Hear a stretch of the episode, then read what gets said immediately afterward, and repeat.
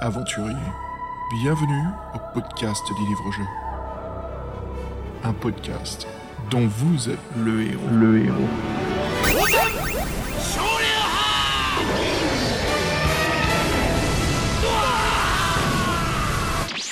Here comes a new challenger. Oh, salut les aventuriers et bienvenue à un nouvel épisode du podcast dont vous êtes le héros, l'épisode 66. What's up, Fred? 66, putain, il va être maudit alors. Je crois qu'on va, arri- on va arriver au bout. C'est l'épisode maudit, on, Bah, écoute, on sait pas- même pas encore, mais c'est l'épisode maudit, tu vas voir. Bah, je crois que c'est un peu annoncé à l'avance. hein. Euh, disons que le livre que l'on va discuter aujourd'hui a quand même une sacrée réputation, hein, qui, euh, disons que la majorité le critique sévèrement, mais voilà, on va se faire notre propre point de vue. Salut les aventuriers, re-bienvenue à l'émission, et voilà, avec Fred aujourd'hui, nous allons discuter du justicier de l'univers, de bien sûr la collection folio des euh, défis fantastiques. Fred, comment ça va depuis? Bon, moi, ça va, euh, un an de plus au compteur, euh, ça s'est bien passé. Chaud patate pour finir la trilogie SF. Et comme d'hab, donc avant de vous emmener dans notre aventure, de parler dessinateurs, et bah, on va vous faire un, petit topo sur ce qui se passe. Et oui, on va faire un petit courrier des lecteurs aussi, sûrement, Xav, c'est ça? Ouais, petit, courrier des lecteurs, une petite annonce de notre planning, ce qu'on a prévu. Voilà, on a pas mal de podcasts, euh, Fred, à, à prévoir cette année. Enfin, qui sont déjà en, en pré-prod. Euh, on a des pop culture, on a d'autres défis fantastiques, on a du loup ardent et aussi du dragon. Dragon d'Or, notre petit chouchou qui est jamais pareil mais que- qu'on suit avec plaisir. Et oui, donc Dragon d'Or c'est euh, là où on avance le plus. Désolé pour ceux qui aiment moins cette série, mais nous on aime bien, c'est assez facile. Et puis on va vous emmener avec nous aussi dans cette euh, prochaine aventure. C'est quoi déjà le titre du prochain Dragon d'Or? C'est pas le. J'ai un, doute là. Oh, euh, c'est. J'allais dire l'ultime combat de la Horde, mais ça, c'est dragon. euh, Oui. Le Seigneur de l'ombre c'est le dernier. Franchement, si je. Non, euh, le Non, château des âmes damnées. Ah oui, c'est- je me suis dit qu'il y a un château. le bah, des âmes damnées Non, on l'a pas fait. ouais, Je me dis bien qu'il y a manoir ou château. Non, on l'a pas fait. Ouais, ouais. On a fait le manoir, on a fait la, la villa, on a fait la maison, mais on n'a pas fait le château. c'est ça. Voilà, le château des âmes damnées. On va discuter un petit peu de pop culture. Les pop culture, on les garde toujours un petit peu en surprise. Pour dire en gros, on va faire une collection euh, de, de revues, de magazines, hein, très emblématiques, euh, fin 80, début années 90, si je me trompe pas, Fred. Euh, on garde le titre en surprise. Et puis on va aussi discuter d'un jeu de plateau très très très très connu. Hein Oui, euh, ma Madeleine de Proust pour moi, on dira, parce que c'est, euh, c'était une porte ouverte à l'Heroic Fantasy et je pense qu'il y a beaucoup d'auditeurs qui, euh, qui connaîtront ce jeu. Allez, courrier des lecteurs. Alors, nous avons un premier mail de Gilles. Gilles qui nous écrit Bonne année, les gars. Je continue à suivre vos aventures et continuerai encore. Votre podcast sont toujours aussi marqués par sa passion, les bandes sont imprégnées de nostalgie, tout donnant la pêche. Bah, franchement, merci beaucoup, Gilles.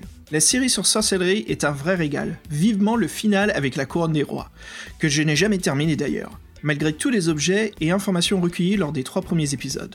En plus, vous m'avez fait découvrir les BD dont vous êtes le héros. Génial. La fusion de deux choses que j'adore, la BD et les livres dont vous êtes le héros.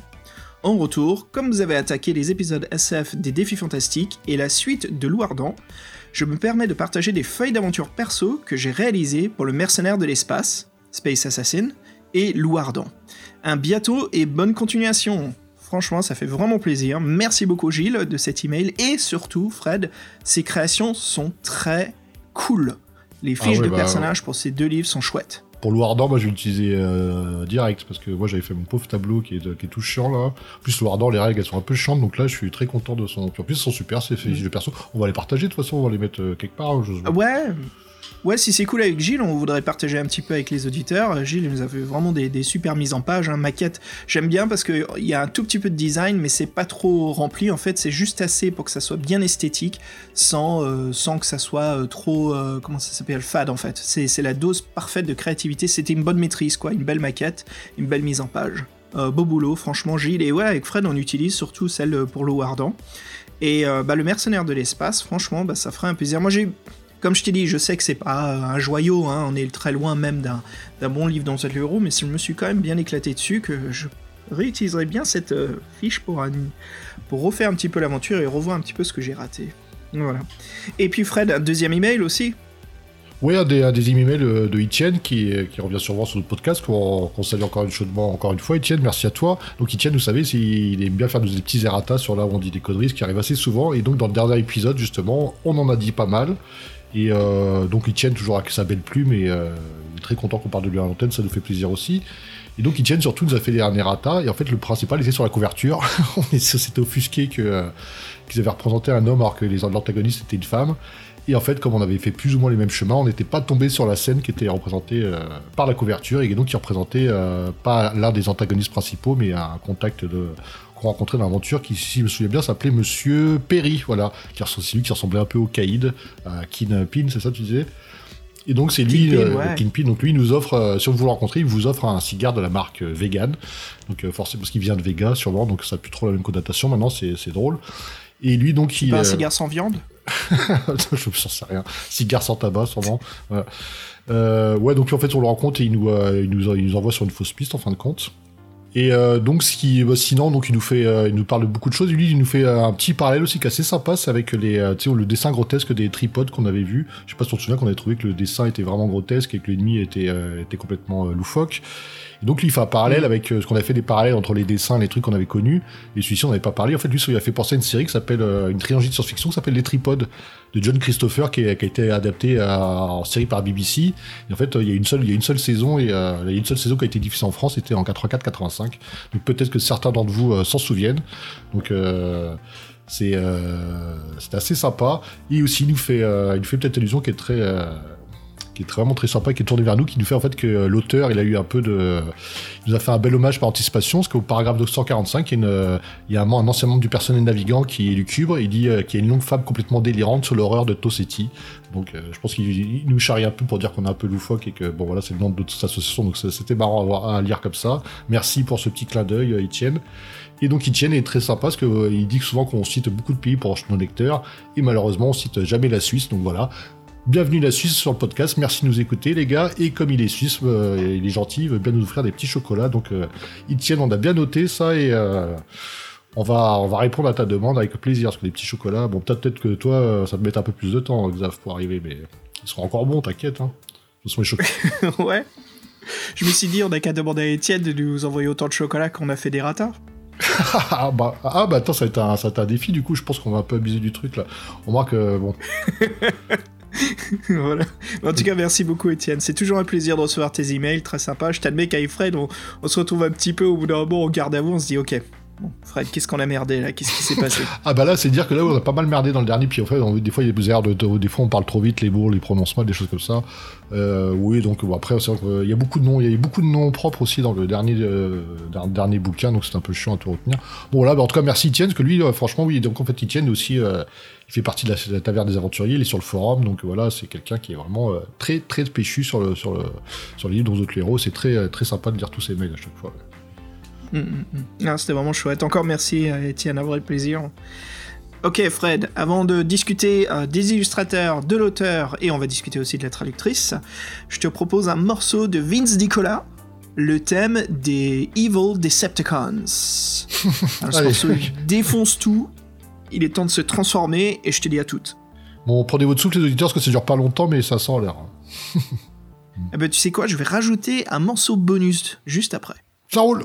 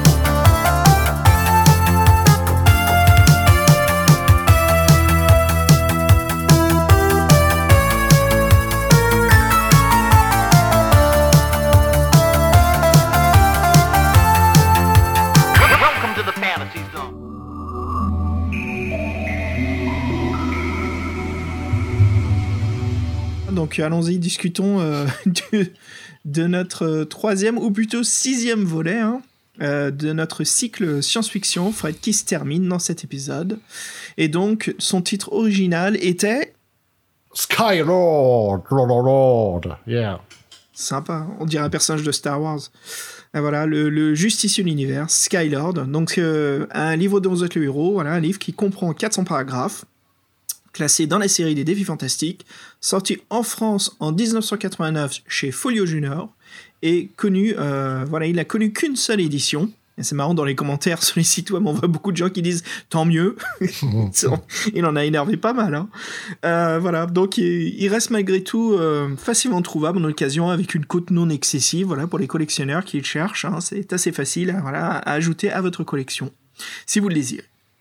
Eh ben, discutons euh, donc d'illustrateur de la couverture, Daniel Moignot. Il est né en 1951, c'est un illustrateur français et euh, il a eu un parcours d'étudiant euh, assez original. hein. Il ne se destinait pas à travailler dans le dessin quand il était plus jeune, hein, il se destinait déjà à travailler dans les bureaux. Et puis c'est au cours d'un voyage à l'étranger, pendant ses études, qu'il rencontra un dessinateur de dessin animé. On ne saura pas qui, hein, hélas, on a beau chercher dans son histoire, on ne pouvait pas trouver. Mais euh, l'entente euh, entre les deux hommes était, euh, était, là, quoi. ça se passait vachement bien. Et donc Daniel abandonna ses études classiques pour, pour apprendre les techniques en fait, du, dessin manuel, dessin à la main, et voilà, de travailler dans l'animation. Il travaillait pour des dessins animés, hein, il travaillait bien sûr sur les Astérix, le Raon dans les années 80, donc c'est pas, assez une grande personne, hein, Daniel Moignot. Et puis il réalisa quelques publicités, mais euh, en 1988, voilà, il arrêta l'animation pour se consacrer uniquement aux illustrations des livres. Gallimard l'embaucha et réalisa à 37 ans euh, voilà, la couverture du Justicier de l'univers, un dessin très classique que qu'on en voit, hein, du, on voit une vue, comment dire, une caméra plongée un petit peu à 30 degrés, où on voit le vaisseau spatial appelé donc dans l'histoire le Météore. Alors, rien à voir avec l'illustration originale de l'édition anglaise, où on le voit sur cet énorme fond jaune avec un extraterrestre à multiples tentacules, une gueule grande ouverte avec des dents acérées euh, qui font sur vous dans un appareil, euh, on dirait un pod racer avant les pod racers de, de l'épisode 1, qui arrive vers vous très très métal comme couverture, donc euh, assez original. Et donc voilà, Fred, ça nous amène à, bah, si on discutait justement des couvertures. Je dis bien des parce que on en a trois là sous l'œil, et euh, il y a une sacrée différence entre tous les trois. hein. Ah oui, alors là, on pourrait même dire qu'elle parle pas du tout du même bouquin. Donc, on, celle française, donc assez classique, le, le, vaisseau, le vaisseau qu'on utilise dans l'aventure. Et pour une fois, il est assez, euh, il, est fidèle au dessin qu'on a à l'intérieur, parce qu'on a un peu une fiche du, vaisseau qu'on conduit, bon, qui sert pas à grand chose, mais on a son, ça ressemble un peu une espèce de, de catamaran, j'ai envie de dire, moi, spatial, quoi, avec euh, une espèce de tri. Trimaran Ouais, dans trimaran, c'est une espèce de. euh, comme une forme de triangle avec des voiles. euh, où, on- où ça fait une espèce de triangle, on va dire, une espèce de, de, de voile euh, avec, un- avec des pics acérés au bout. Assez classique, on, on est dans, un, dans l'espace entre deux planètes. Je veux dire, ça, peut- ça c'est bon, ça représente notre vaisseau, c'est bien. Et moi, franchement, j'ai un faible Ouais. pour celle anglaise, en plus qui est sur fond jaune pétant. Le mec, il est, on dirait un motard fou sorti d'un d'un truc complètement loufoque. En plus, j'adore moi son écharpe rouge là, où- qui vole au vent derrière là, que je trouve très euh, très euh, dandy, alors que le mec euh, c'est un monstre avec des tentacules. Donc ça, ça m'a fait vraiment marrer. Et du coup, je la trouve assez dynamique et en plus, elle est pétante. Bon après, euh, c'est vrai qu'elle représente un antagoniste, donc c'est pas. faut- bon, après, c'est sympa, mais c'est pas le plus important. Mais euh, elle est bien pétante, bien dynamique. Et je me demande pourquoi ils l'ont pas gardée cette ci Et euh, Mm. après, bon, je te laisse parler de celle italienne là, qui est assez, euh, qui est assez Ouais, marrant, ouais, là, ouais. Necelli. Alors, je, sais pas trop ce que ça veut dire. Missione Necchielli, ou euh, qui est la traduction de cette couverture n'est pas ce livre. un peu ça. Donc voilà, ouais, comme disait Fred, je voulais juste te dire un petit truc, Fred. Ouais, euh, comme je disais plus tôt, donc les couvertures américaines, ça faisait vraiment penser à un, pod, un pod racer, mais j'aime bien les charpes autour du monstre. En fait, ça l'humanise, ça lui donne du caractère. C'est une bonne idée euh, de la part de l'illustrateur. Mais euh, la couverture euh, française qu'on a, ça me fait penser. J'aime bien ce, cet arrière-plan avec euh, les deux planètes, ou la planète et la Lune, avec ce dégradé euh, de, de rouge sur du violet et du bleu. Mais le vaisseau me fait penser un petit peu à l'architecture, tu sais, des maquettes ou des modélismes, euh, des maquettes, comment dire, des, comme le, le téléfilm et la série Battlestar Galactica. Alors je dis bien l'ancienne, hein, pas la nouvelle. Oui, en fait, il y a y rendu maquette, oui, euh, de- de- des premiers, quoi, un peu Star Wars, des vieux, des vieux trucs, ouais, je vois ce que tu veux dire. Bon, après, le Ouais. design, euh, truc années 80, quoi. Mais ouais, pourquoi? Ouais, c'est cool, quoi, c'est sympa. ouais. Et puis ouais, c'est sûr que le Skylord euh, avec la couverture euh, arrière-plan jaune et puis euh, l'autre il tire au laser, et il, a la gueule bien ouverte en train de nous foncer dessus. Mais voilà, donc la couverture italienne. comment expliquer les auditeurs? Alors, on va vous la décrire avec Fred, on va faire notre mieux. Alors, au premier plan, enfin plutôt, où sommes-nous? On a l'air d'être dans une grotte avec euh, un sol de pierre, un sorte de pont qui traverse un, océan de lave, euh, un pont naturel, et euh, au-dessus nous avons un chevalier tout droit sorti de l'univers Warhammer, de chevalier du chaos, belle armure plein de couleurs, cape rouge et jaune vif avec un sabre, qui est en train d'attaquer un énorme dragon rouge vif en train de cracher du feu. Oui, c'est bien ça, nous sommes dans une couverture d'Heroic Fantasy. Euh, mais what the, what the flying fuck What the flying fuck Oh, putain, elle, elle vole maintenant, putain. Ouais, c'est ça, quoi. C'est avant le Dawak, c'est euh, what the flying fuck, quoi.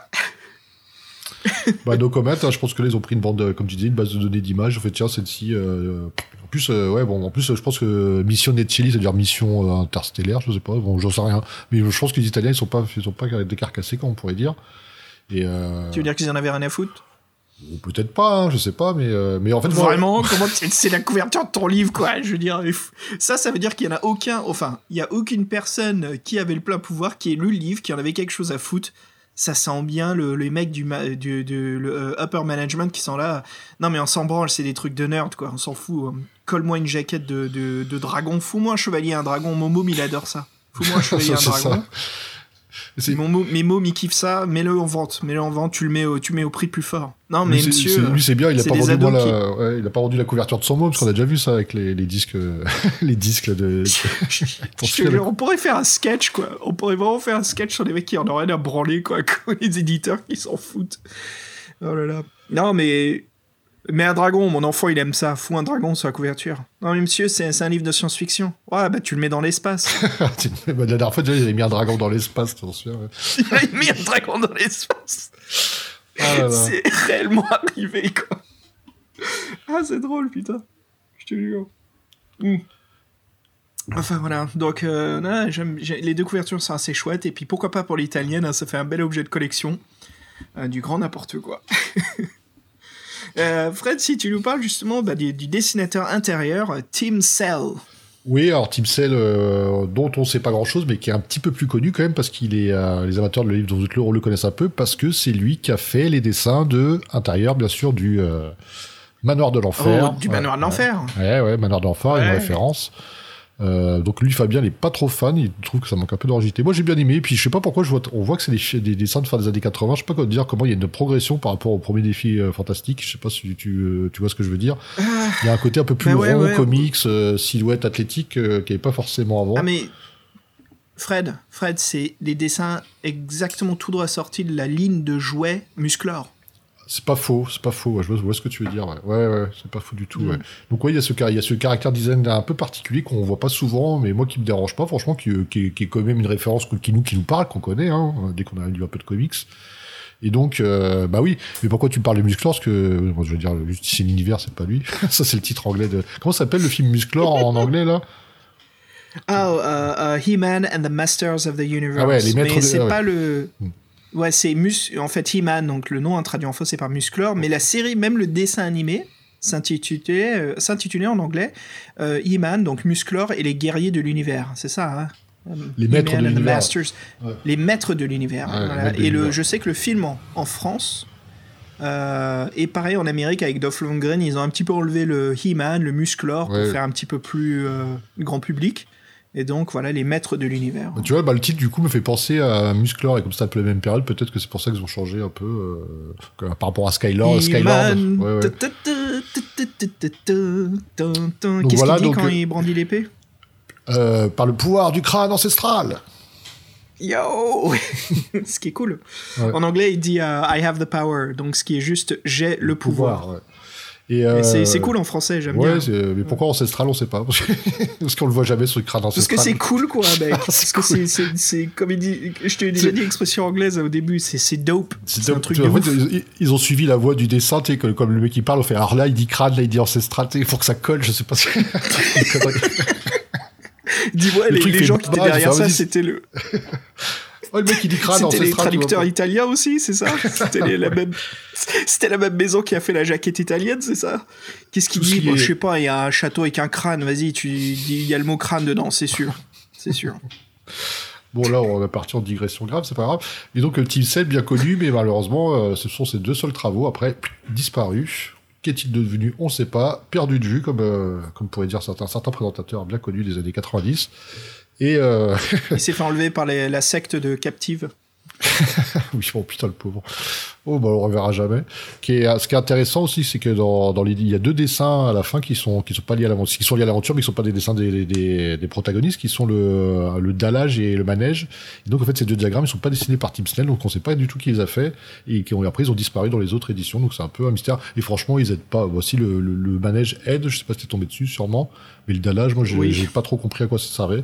Bon, bref, c'est pas une, c'est pas une grande perte. Et donc ce petit Snell, euh, malgré son bon travail, euh, il a disparu des radars. Et donc là, on a fait un peu le tour des, euh, des, chouchous, des illustrateurs. Et maintenant, celui qui nous a raconté l'histoire, l'auteur à qui on doit cette euh, loufoquerie, Martin Allen. Ouais, Martina Nensa de loufoquerie, tu l'as bien dit. hein. Ah, j'ai hâte qu'on discute un petit peu du, livre, de notre expérience. Bah écoute, euh, on sait pas grand chose hein, de Martin Allen, hein. Mar- Martin Allen, c'est ça, je te le fais à la canadienne, à la québécoise? on ne sait pas grand chose de Martin Allen. Euh, c'est un Britannique. euh, allez, il écrivait deux autres livres dans autres héros hein, dans la collection Double Jeu. Voilà, c'est lui qui, euh, qui a écrit donc Lothar le sorcier et Clovis le chevalier. Puis il ne fit plus parler du tout de lui, hein, disparaît whit, dehors. Voilà, on ne sait pas ce qui se passe. À noter qu'il possède un, un homonyme, hein, un, un autre auteur ayant le même nom que lui, qui écrit des livres sur la deuxième guerre mondiale. Mais ce n'est pas le même Martin qui nous intéresse. Euh, on s'est dit peut-être qu'il se cachait. Non, c'est pas lui du tout. Euh, Fred, qu'est-ce que tu peux nous dire d'autre sur euh, Bah oui, bah, Martin Allen, c'est un peu comme Andrew Chapman, quoi. Il a pas été bien traité par Puffin Books et tout ça, quoi. Ouais, c'est un peu ce coup, ça se comprend et en même temps, ça se comprend pas. Alors, ce que je veux dire par cela, hein, les auditeurs, Fred, c'est que Fighting Fantasy, c'est du niche, ça se vend, ça marche très bien, mais ce qui est vendeur, c'est surtout, c'est- comme chaque produit, hein, on connaît un petit peu qui sont derrière, il y a des noms qui collent. si tu fais un jeu Far Cry 5 ou 6, euh, on sait que ça va se vendre puisqu'il y a le mot Far Cry dedans, malgré que le jeu n'a plus rien à voir avec l'histoire d'origine. Même chose ici, je fais une analogie du jeu vidéo, mais... c'est la même chose là, tu mets le nom de Steve Jackson et Ian Livingston sur la couverture, tu mets leurs photos, ça va vendre. Mais le problème de l'éditeur Puffin Books, c'est là où je trouve que c'est bien dommage, c'est je comprends qu'il faut qu'il faut annoncer et montrer qui sont Steve et Yann, hein, c'est quand même les créateurs, ça se comprend, c'est les fondateurs. Mais au point où ils ne mettent pas du tout les noms des écrivains sur les livres, là, je trouve que c'est vraiment, c'est pas normal. Et ça, c'est plus une histoire de Puffin, quoi. C'est l'éditeur là-dessus. Et voilà, donc Martin Allen souffre du, même coup, hein, voilà, notre chouchou de la dernière fois. Euh, son nom n'est pas du tout dessus.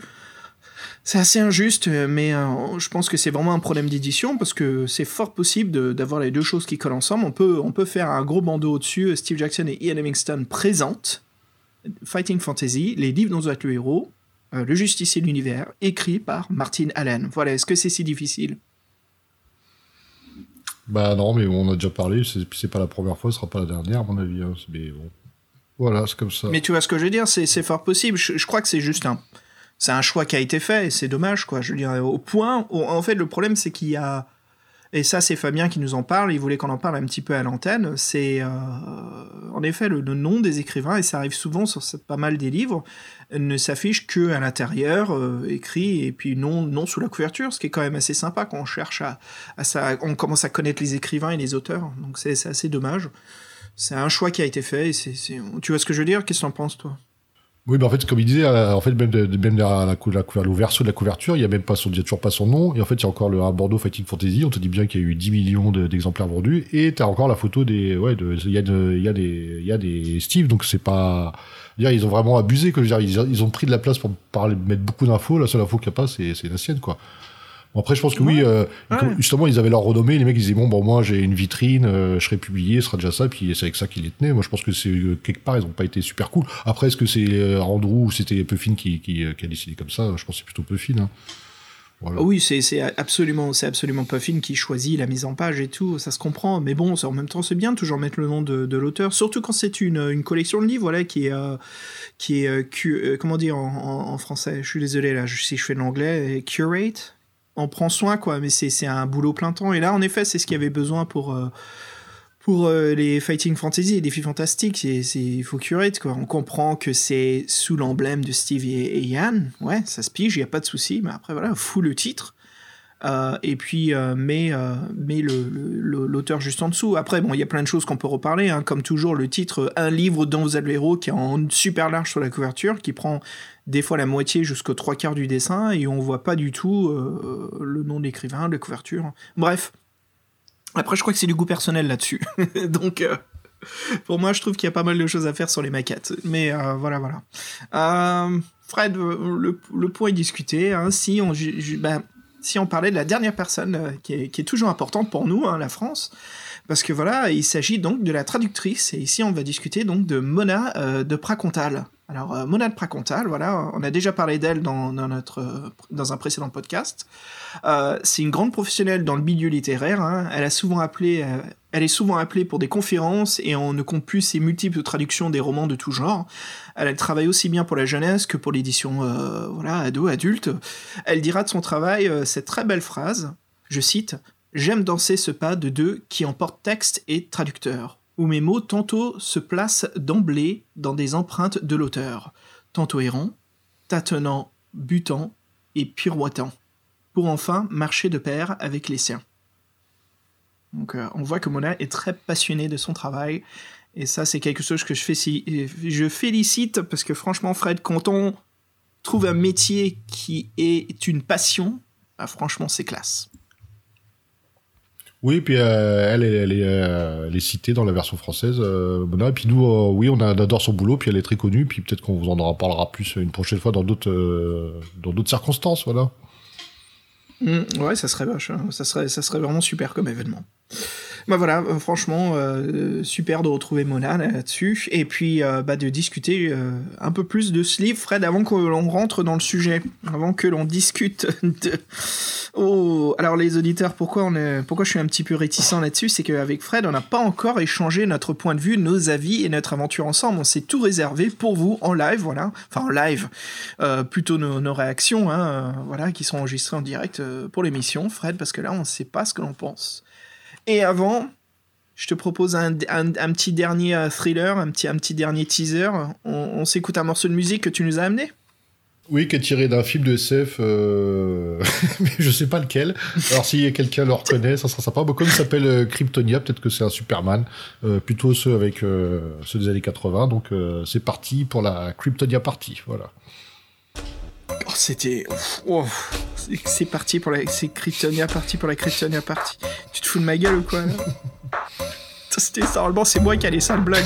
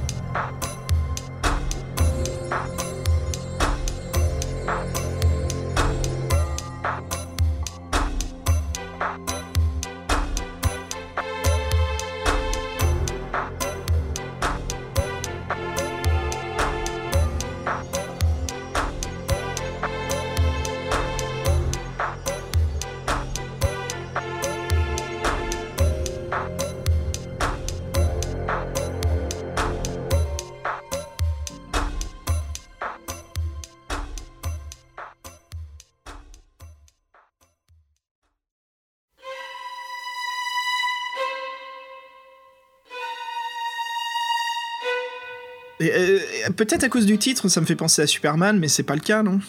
Non, ouais, non, ça- bah après, je sais pas, faudrait revoir les films, mais euh, non, ça me parle. euh, Non, c'est bizarre parce que c'était dans, une, euh, dans une compilation de bandes originales de films de BO, de, de films de SF, Cool.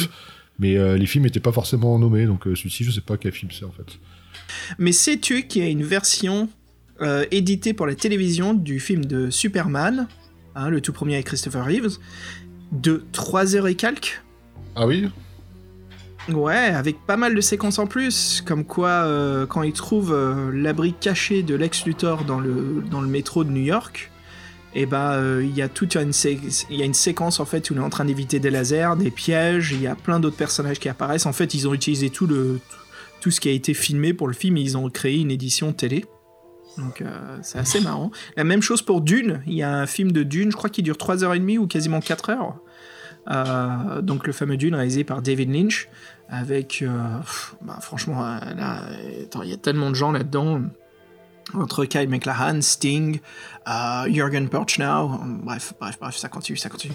Mais euh, voilà, il y a une édition très très longue avec une énorme ouverture, je crois que de 15-20 minutes, avec une voix off de la ah, la princesse Irulan qui nous présente l'univers et c'est une ouverture avec plein d'illustrations, voilà, de- du fandom ou peut-être qui ont été approuvées par, oh oh, merde, qui Par, par qui a Lynch. été approuvé par Frank Herbert. Frank Ah oui. Herbert. Ouais, qui, qui ouvre et qui nous présente toutes les planètes et galaxies, qui nous présente les Bene Gesserit, les Witch, ah, les, euh, bah, les grandes maisons, hein, euh, l'empereur Padashan, tout quoi. Bref, je divague. Peut-être qu'il y a une raison que j'ai pas envie de commencer à parler de ce livre. ok, Fred, le justicier de l'univers. Nous sommes le libérateur des mondes esclaves. Harry Voyageur. Notre titre de mission est le barreau du ciel. Et nous avons un vaisseau intitulé le Météore qui figure sur les couvertures. Alors, franchement, ouverture de ce livre, qu'est-ce qui m'a surpris? Euh, Il y a, un préquel en fait, il y a une explication euh, de l'univers. Il y a quand même euh, à peu près 5 pages qui nous expliquent un peu qu'est-ce qui se passe, de quoi est fait ce monde, qui sont les personnages principaux et euh, quelle est notre mission. Donc c'est un peu mieux que vous êtes un guerrier, vous devez tuer le magicien, vous êtes dans la forêt, voilà, euh, vous devez marcher jusqu'à la tour. Bah, j'ai même trouvé ça un peu too much en fait. Il y avait trop d'infos avec beaucoup de noms, beaucoup de noms de races extraterrestres. Euh, Nous en fait, on a un croisement entre deux races. On a quatre bras. Il y a des, des insectes reptiliens, des insectes mollusques qui sont battus sur la galaxie. Euh, nous, les mollusques, ils ont, je crois, nous mis en esclavage. Il y a un humain qui s'est révolté là, le fameux Harry qui était un pilote, qui était un pirate. Il a, on, voilà, on a regardé la guerre avec lui. C'était le premier empereur. Et nous, on a un croisement de race, et du coup, maintenant, on fait un peu partie de la garde impériale euh, du palais, quoi. Et en fait, on est un espèce d'agent spécial, euh, ouais, on maîtrise tout ce qui est tout ce qui vole. Et donc, ouais, on a quatre bras, c'est assez, euh, ça, c'est assez rare. Et euh, Oh, tu sais quoi? oui. Ça me fait penser euh, au métabaron. En fait, nous sommes un métabaron, on est... On travaille pour l'empereur, on- en même temps on travaille pour lui, on n'est pas, euh, on n'est pas freelance, comme le métabaron l'est. Mais est-ce que tu as déjà lu la, la- la caste des métabarons de, de Juan Gibbons et euh, non, Jodorowsky, et non. bien sûr, Ouais, non, j'ai, Jodorowsky ouais. non, j'ai pas lu.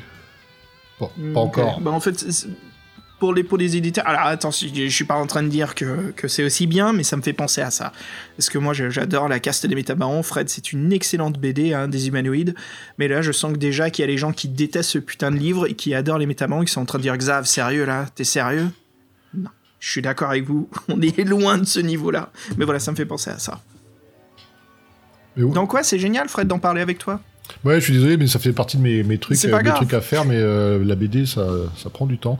Mais ouais, j'ai failli craquer, parce qu'en plus, là, c'est souci. c'est 30 ans de carrière. Et pour parler de Dune, justement, Jodorowsky, il a fait un Dune qui a jamais été achevé, donc euh, ça fait un peu la liaison, c'est Mm. sympa, quoi. Et euh, Bah ouais, ah, j'ai même pas pensé à ça. Tiens, Ouais. bien vu. Ouais, vu. bah, ça se trouve, ces- toutes les images dont tu parlais, ils l'ont pompé de son fameux euh, book, là où il avait fait, tout, il avait fait toute la, la création graphique de l'univers et tout, donc était un sacré boulot. Euh, ouais. Tu crois que c'est. Tu crois qu'il y a eu un festival de science-fiction quelque part en Europe et. Euh... Et euh, Jodorowsky, il était à un bar avec euh, tous les grandes têtes de la SF. Hein, euh, pff, après, euh, en nommer quelques-uns, Fred. Qui, qui serait à ce bar? Il y aurait Frank Herbert, et il y aurait Arthur Clarke. Qui d'autre? Des, des- des auteurs. Philippe Dick Philippe Dick, allez, à- pourquoi pas à, Bah, Jack à Vance, Eric de pourquoi pas à Morcock, Hmm Morcock, Morcock, Jack Michael Vance, Moorcock, ouais. Heinlein. Jack Vance, Heinlein, ouais.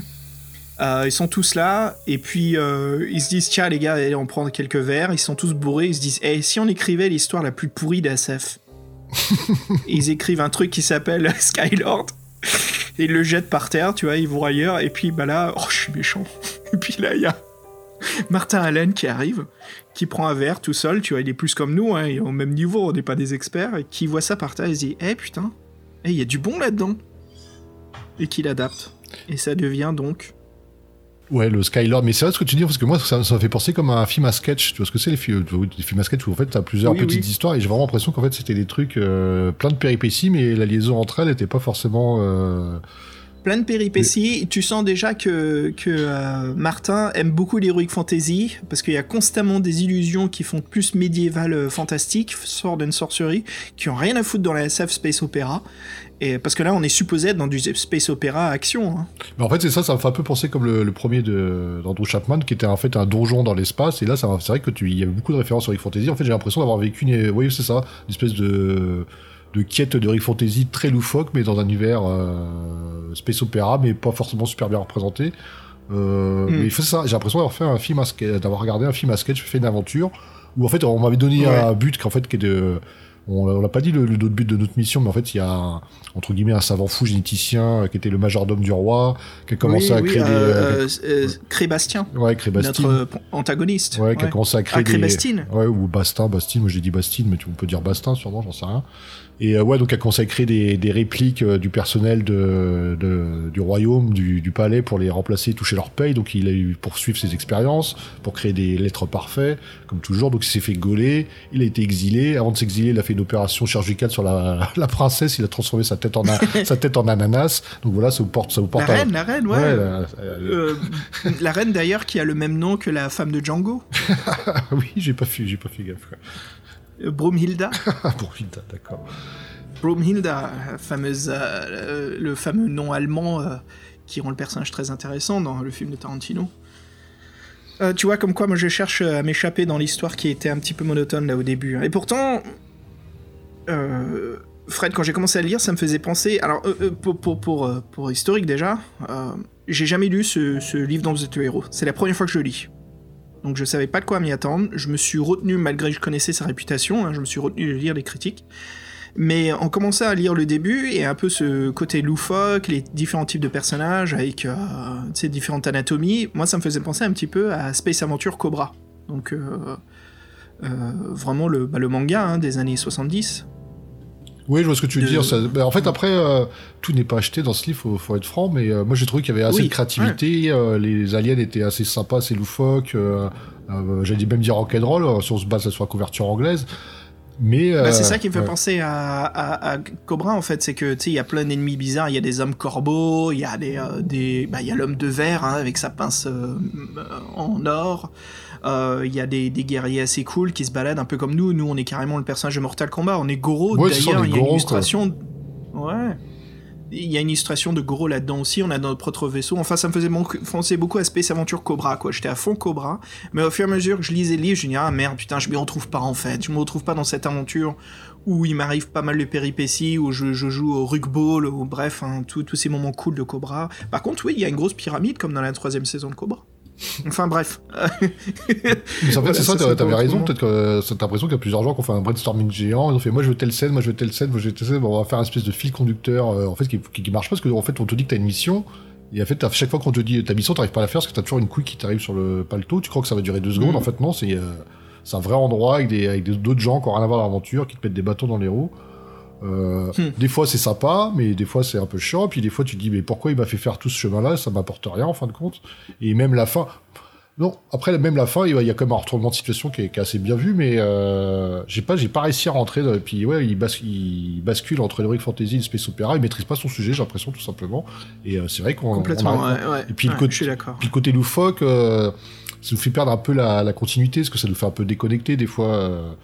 Euh, euh, ça me rappelle un peu ce qu'on avait pu voir dans le avec, euh, avec Benjamin, où des fois le côté loufoque, on l'emportait trop et ça, ça pouvait faire décrocher le lecteur.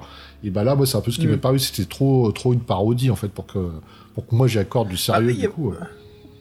Ouais, moi il y avait des séquences qui m'ont. Je me suis dit, qu'est-ce qui se passe? Ok, c'est cool, mais en même temps, ça fait bizarre, ça fait déplacer. Déjà, de 1, le vaisseau, je sens que c'est pas très bien utilisé pour des séquences. Euh, je trouve qu'on a vraiment pas l'impression d'être à l'intérieur. Il y a des petits moments où ça marche, mais on se retrouve pas mal à pied, ce qui est pas une mauvaise chose. Mais je m'attendais à ce qu'on change de vaisseau. Alors c'est peut-être mon, amour pour le système de jeu de, la grande menace des robots. Je sais qu'on revient toujours là-dessus. hein. C'est notre premier, c'est important pour, Fred et moi, mais aussi c'était un jeu assez cool où on pouvait changer d'engin et de système. Et là, voilà, on avait des nouvelles, euh, des nouvelles options. Fred, c'était un truc assez cool. Et je pensais qu'on allait retrouver ça, qu'on retrouve un tout petit peu. Au bout d'un moment, j'étais dans un char. Enfin, je reviendrai là-dessus. hein. Euh, mais euh, en gros, voilà. Ce qui me dérange, c'est que on, fait une pub pour quelque chose qui va être cool, et puis finalement le produit final, il est pas là, quoi. C'est des petites bribes, euh, sans vraiment aller plus profond dans le système de jeu. Donc on, voilà, un système de pilotage de vaisseau que je retrouve pas trop. Franchement, j'ai l'impression que c'est juste un échange de dés. J'ai pas l'impression de faire du dogfight. Euh, et puis le système de quête, ça m'a gonflé, Fred. Ce qui se passe dans cette aventure, c'est qu'on est constamment en fait en train de Ouais, des- finir des petits objectifs. Ouais, des mini-quêtes. Et ouais. voilà, on- constamment en train de rendre service, constamment en train de. de comment ça s'appelle? J'allais dire, de s'écarter de plus en plus de l'objectif principal, m'a énormément gonflé à travers toute cette aventure. Bah, en fait, euh, parce que dès le départ, bon, euh, oui, donc euh, moi je reviendrai juste sur le dogfight. Le dogfight, il y, a une- y y a phase, il y a des règles sur le roulage, le tanguy et euh, le dernier, je sais plus comment ça s'appelle. Yes Et en fait, Ouais, moi j'ai moi, qui j'ai sont assez cool. Ouais, moi j'ai rencontré une scène où tu dois avoir ces, ces, ces trucs à gérer, et je vais dire, c'est le seul moment, c'est un des seuls meilleurs moments que j'ai passé de l'aventure. Au début, il m'a fait chier parce que j'avais, il y a un truc que j'avais pas Bah, compris par rapport aux chiffres, que, que c'était en valeur absolue et valeur relative, bon bref. Mais on, on a plusieurs propositions, ça c'est intéressant. Le, le combat est scénarisé, et du coup, après, on se retrouve à, à faire une superbe action.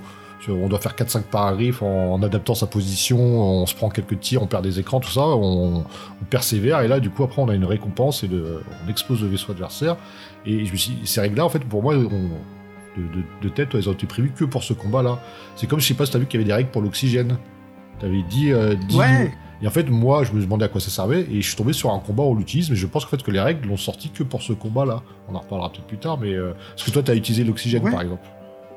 Non, Ah bah, non, j'ai utilisé ni le dogfight ni l'oxygène quoi. J'ai pas eu du tout l'accès. Ce que j'ai eu, c'est le manège qui m'a absolument gonflé. Oh, c'est Ça, sûr, On ouais. reviendra aussi là-dessus. Oh, oh là là. Et, euh, et- mais comme comme je te disais, moi c'est non seulement j'ai pas eu toutes ces options là, mais j'ai été constamment euh, renvoyé voilà sur des missions secondaires qui m'écartaient de plus en plus de la planète principale, Atrox, c'est ça euh, Arok. Arok, ouais, la, la planète Arok est une planète vivante, une planète forteresse, en gros, c'est c'est un peu comme on revient sur le thème des Transformers, voilà, c'est la fameuse planète euh, mécanique hein, qui- qu'il faut attaquer pour retrouver euh, Crébastien. Voilà, nos empereurs nous envoient là-dessus euh, parce que voilà, il a transformé la reine avec une tête d'ananas, Oui, en gros, il est en train de se un faire- long nez de 30 cm. Il lui a fait, ouais, comme c'est un mécanicien génétique, donc il a complètement transformé. Mais en gros, ouais, moi j'ai été envoyé toujours quand, sur ces petites quêtes. D'ailleurs, ce que je trouve intéressant, c'est que euh, euh, Martin Allen, il me fait penser beaucoup à, euh, à notre Herbie, hein, Herbie Brennan, parce qu'il aime écrire de longs paragraphes. Il se passe pas mal Ah, de choses, mais contrairement vrai, à ouais. Brennan. Ouais, il- il- je veux dire, c'est bien parce que c'est c'est cré- du création de l'univers. Ça nous permet en fait de se sentir dans l'aventure parce que c'est toujours mieux que, que de se retrouver dans un paragraphe à la con. M'excuse là-dessus, hein, je trouve c'est vraiment la con. Quand moi je lis, euh, vous êtes dans un nouveau couloir, vous pouvez aller tout droit à gauche ou à droite. Moi, ça me fait chier de lire ça dans un livre, dans un héros, parce que je sais que je suis dans un donjon, un donjon mais j'y suis depuis des heures. Raconte-moi comment mon héros se sent, raconte-moi ce que je vois, l'odeur, euh, les, cinq sens, quoi. Je veux dire, profites-en. C'est, comme un maître du jeu quand on joue à Donjons et Dragons. S'il dit juste, vous êtes dans la grotte du dragon, le dragon se trouve en face de vous, moi ça me fait chier de jouer à un jeu comme ça, il se passe rien. Je dire, on est là pour l'imaginaire. Et Herbie, il sait là-dessus. Herbie, c'est un grand professionnel de, de euh, écriture en heroic fantasy, fantastique, il sait comment s'y prendre. Martin Allen, je sens que ça manque là, quoi. Je veux dire, oui, il écrit beaucoup, mais c'est très euh, vague. C'est euh, comment dire C'est c'est vide. Oui, en fait. euh, Il se passe beaucoup de choses. C'est vrai que Mais les- il nous les- introduit des nouveaux personnages. Oh, pardon, excuse-moi. Non mais euh, oui, je rebondissais sur ce que tu disais, parce qu'en fait c'est vrai que les longs chapitres, en fait c'est des, discours, en fait les mecs se font des monologues pour un peu dire leur caractère, mais bon quand même pas grand chose. Et en fait après t'as plein de petits Ouais. paragraphes, c'est juste oui vous êtes une porte, tournez à gauche, euh, vous avez fait ci, maintenant le paragraphe 246. Et c'est vrai qu'il y a une certaine, euh, il y a une grande différence entre des paragraphes très longs, en fait assez vides, des petits paragraphes où t'es vraiment en savoir plus. Moi par exemple oui j'ai eu, j'ai eu aucune représentation d'univers, et quand il a essayé de le faire sur la fin, bah, c'était mal fait, du coup j'ai pas réussi à me- j'ai pas réussi à comprendre ce qu'il me décrivait, parce que c'était trop, euh, Ah c'était ouais, tout ouais. fourre-tout quoi. Mais, écoute, euh, si je te raconte, euh, on, on profite, là, on s'échange un petit peu nos, nos petits moments clés, euh, Fred, moi. Alors, le début, moi j'ai trouvé que j'ai passé un très bon moment au premier début, tu me diras si tu as eu la même chose. Euh, donc voilà, notre but c'est de retrouver Crébastien, hein, la forteresse vivante. Alors, au début, on est dans notre vaisseau, on, décolle, hein, très bien fait. Ça là-dessus, c'est pas un mauvais écrivain, je trouve, Martin Allen. Il, a de la passion et il sait comment nous métamorphoser l'univers. En fait, tu sens, c'est juste. J'ai l'impression qu'il s'en foutait un petit peu. Tu sais, il, est- il était pas super passionné, c'était peut-être plus un produit ce livre qu'une passion. Alors après, voilà, mais c'était pas, euh, c'était pas, euh, euh, c'était pas le néant. Comment dire C'était pas juste une œuvre écrite, voilà, qui fait chier à lire. Il se passait des trucs, malgré que l'aventure me cassait les couilles. Donc c'est pas le livre, c'est l'aventure. Voilà. Je sais pas si, si tu vois ce que je veux dire là-dessus sur la sémiologie, c'est que ouais, c'est- c'est pas une bonne aventure, mais voilà, c'était c'était un livre dans le héros. Au moins, il y avait l'écriture, du décor et de l'atmosphère, quoi. Malgré que c'était pas euh, super intéressant. Un peu de tout et un peu de rien. Un peu comme on disait, Fred, le papier dans le bar. Voilà, c'était plein d'idées de plein- beaucoup de personnes, mais au fond, il n'y a pas de connexion. Euh, alors, je reprends un moment. Alors voilà, je suis au début, je demande à la planète. On choisit soit le spatio-lumière ou le spatio-temporel. Euh, moi, je choisis le voyage spatio-temporel. Alors voilà, je traverse euh, le temps à la vitesse de la lumière, l'extérieur euh, va beaucoup plus vite. Après, bon là c'est excellent parce qu'il y a beaucoup de choses à dire hein, sur le voyage lumière. Ça veut dire que si nous on voyage vite, quand on revient dans ce monde-là, bah, tout le monde aura vieilli et pas nous. Nous on sera resté un peu comme si on est comme qu'on était. Donc c'est intéressant comme sujet de SF. Et là, je trouve qu'il y a une bonne utilisation là-dessus parce qu'il y a une sorte de grosse plante qui pousse à l'extérieur et mon héros se rend compte que si elle continue à pousser à cause du voyage temporel, bah, risque de pousser dans le réacteur et le faire exploser. Donc j'ai décidé euh, d'arrêter le, voyage temporel. J'ai toujours envie de dire le voyage euh, lumière de Star Wars, à vitesse lumière. Et puis euh, je décide donc de voler à proximité d'une planète euh, pour effleurer son, atmosphère, pour voilà, comme ça, ça commence à brûler la plante qui est sur le réacteur. Euh, Il y a un pirate qui m'interprète. Voilà, j'ai mon premier combat spatial. C'est sympa, je gagne mon premier combat. Et puis à mentionner là-dessus, en fait, c'est qu'il y a un système de level up dans les combats spatials. Le plus on gagne, le plus on améliore notre euh, euh, initiative. Donc voilà, ça nous permet de toujours jouer avant l'ennemi. Petit détail. Hein. Donc, euh, qu'est-ce qui se passe? Bah, en fait, euh, je explose le vaisseau, je trou- trouve un petit droïde et une tige de verre euh, et de cubes d'ardoise, je sais pas ce que c'est. Donc, j'ai une grosse pince du vaisseau qui absorbe le petit, le petit droïde et le cube de verre, machin. Je me retrouve à être trop proche de l'atmosphère de la planète. je brûle la plante, mais le temps que je m'écarte, il y a un éclair qui, qui touche l'un de mes réacteurs, qui le plante, et je dois me poser en urgence sur la planète. J'ai l'impression d'être dans le film Enemy Mine. Euh, donc voilà, j'atterris, je choisis où atterrir euh, sur un lac. Euh, Il y a une belle description de la planète. Là, Martin, il nous fait un truc assez cool. Il me décrit des collines de couleur de perle lune bleue, avec un ciel radiant rouge. Je dis, ok, il est passionné, là, il me donne un univers. Moi, j'ai une j'ai une bonne première heure à la lecture là-dessus. Et puis, euh, quand je sors du vaisseau, il y a le robot qui me guide euh, vers une caverne où se trouve un ermite. Je dis, ok, qu'est-ce qui se passe? Est-ce que, en fait, ce livre, euh, donc le justicier de l'univers, est-ce qu'en fait toute cette histoire de la planète robot et tout ça, ça serait que vers la fin et toute l'histoire en fait c'est qu'on tombe sur une planète, on est abandonné et puis notre but c'est de repartir de la planète. Et je me dis ah c'est intéressant ça. Si mon but c'est de survivre et puis le, le livre et la pochette t'annoncent pas du tout ça, pourquoi pas? C'est une belle surprise. C'est pas le cas bien sûr.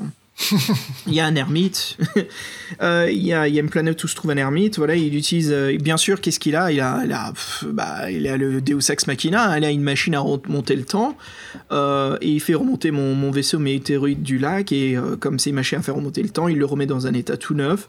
Par contre, après, il me demande voilà, de combattre euh, une guerrière spatiale qui, euh, qui, attaque, euh, qui veut attaquer sa planète parce que eux, c'est des esclaves qui sont enfuis des laboratoires génétiques. Et je lui dis, ok, voici ma première mission de détournement de l'objectif principal. Et puis, il y a un elfe, un elfe spatial, on est dans du Warhammer 40 000, parce que même eux, ils appellent ça des Eldar. Ah oui Ouais, je dis, qu'est-ce que c'est que ça, nef spatial? Donc, euh, je monte dans mon vaisseau, euh, je vois sa forteresse, et là, je suis un peu perdu à l'écriture, je t'admets que là, je me suis un peu soporifique, je me dis, bon, ça me saoule l'objectif secondaire.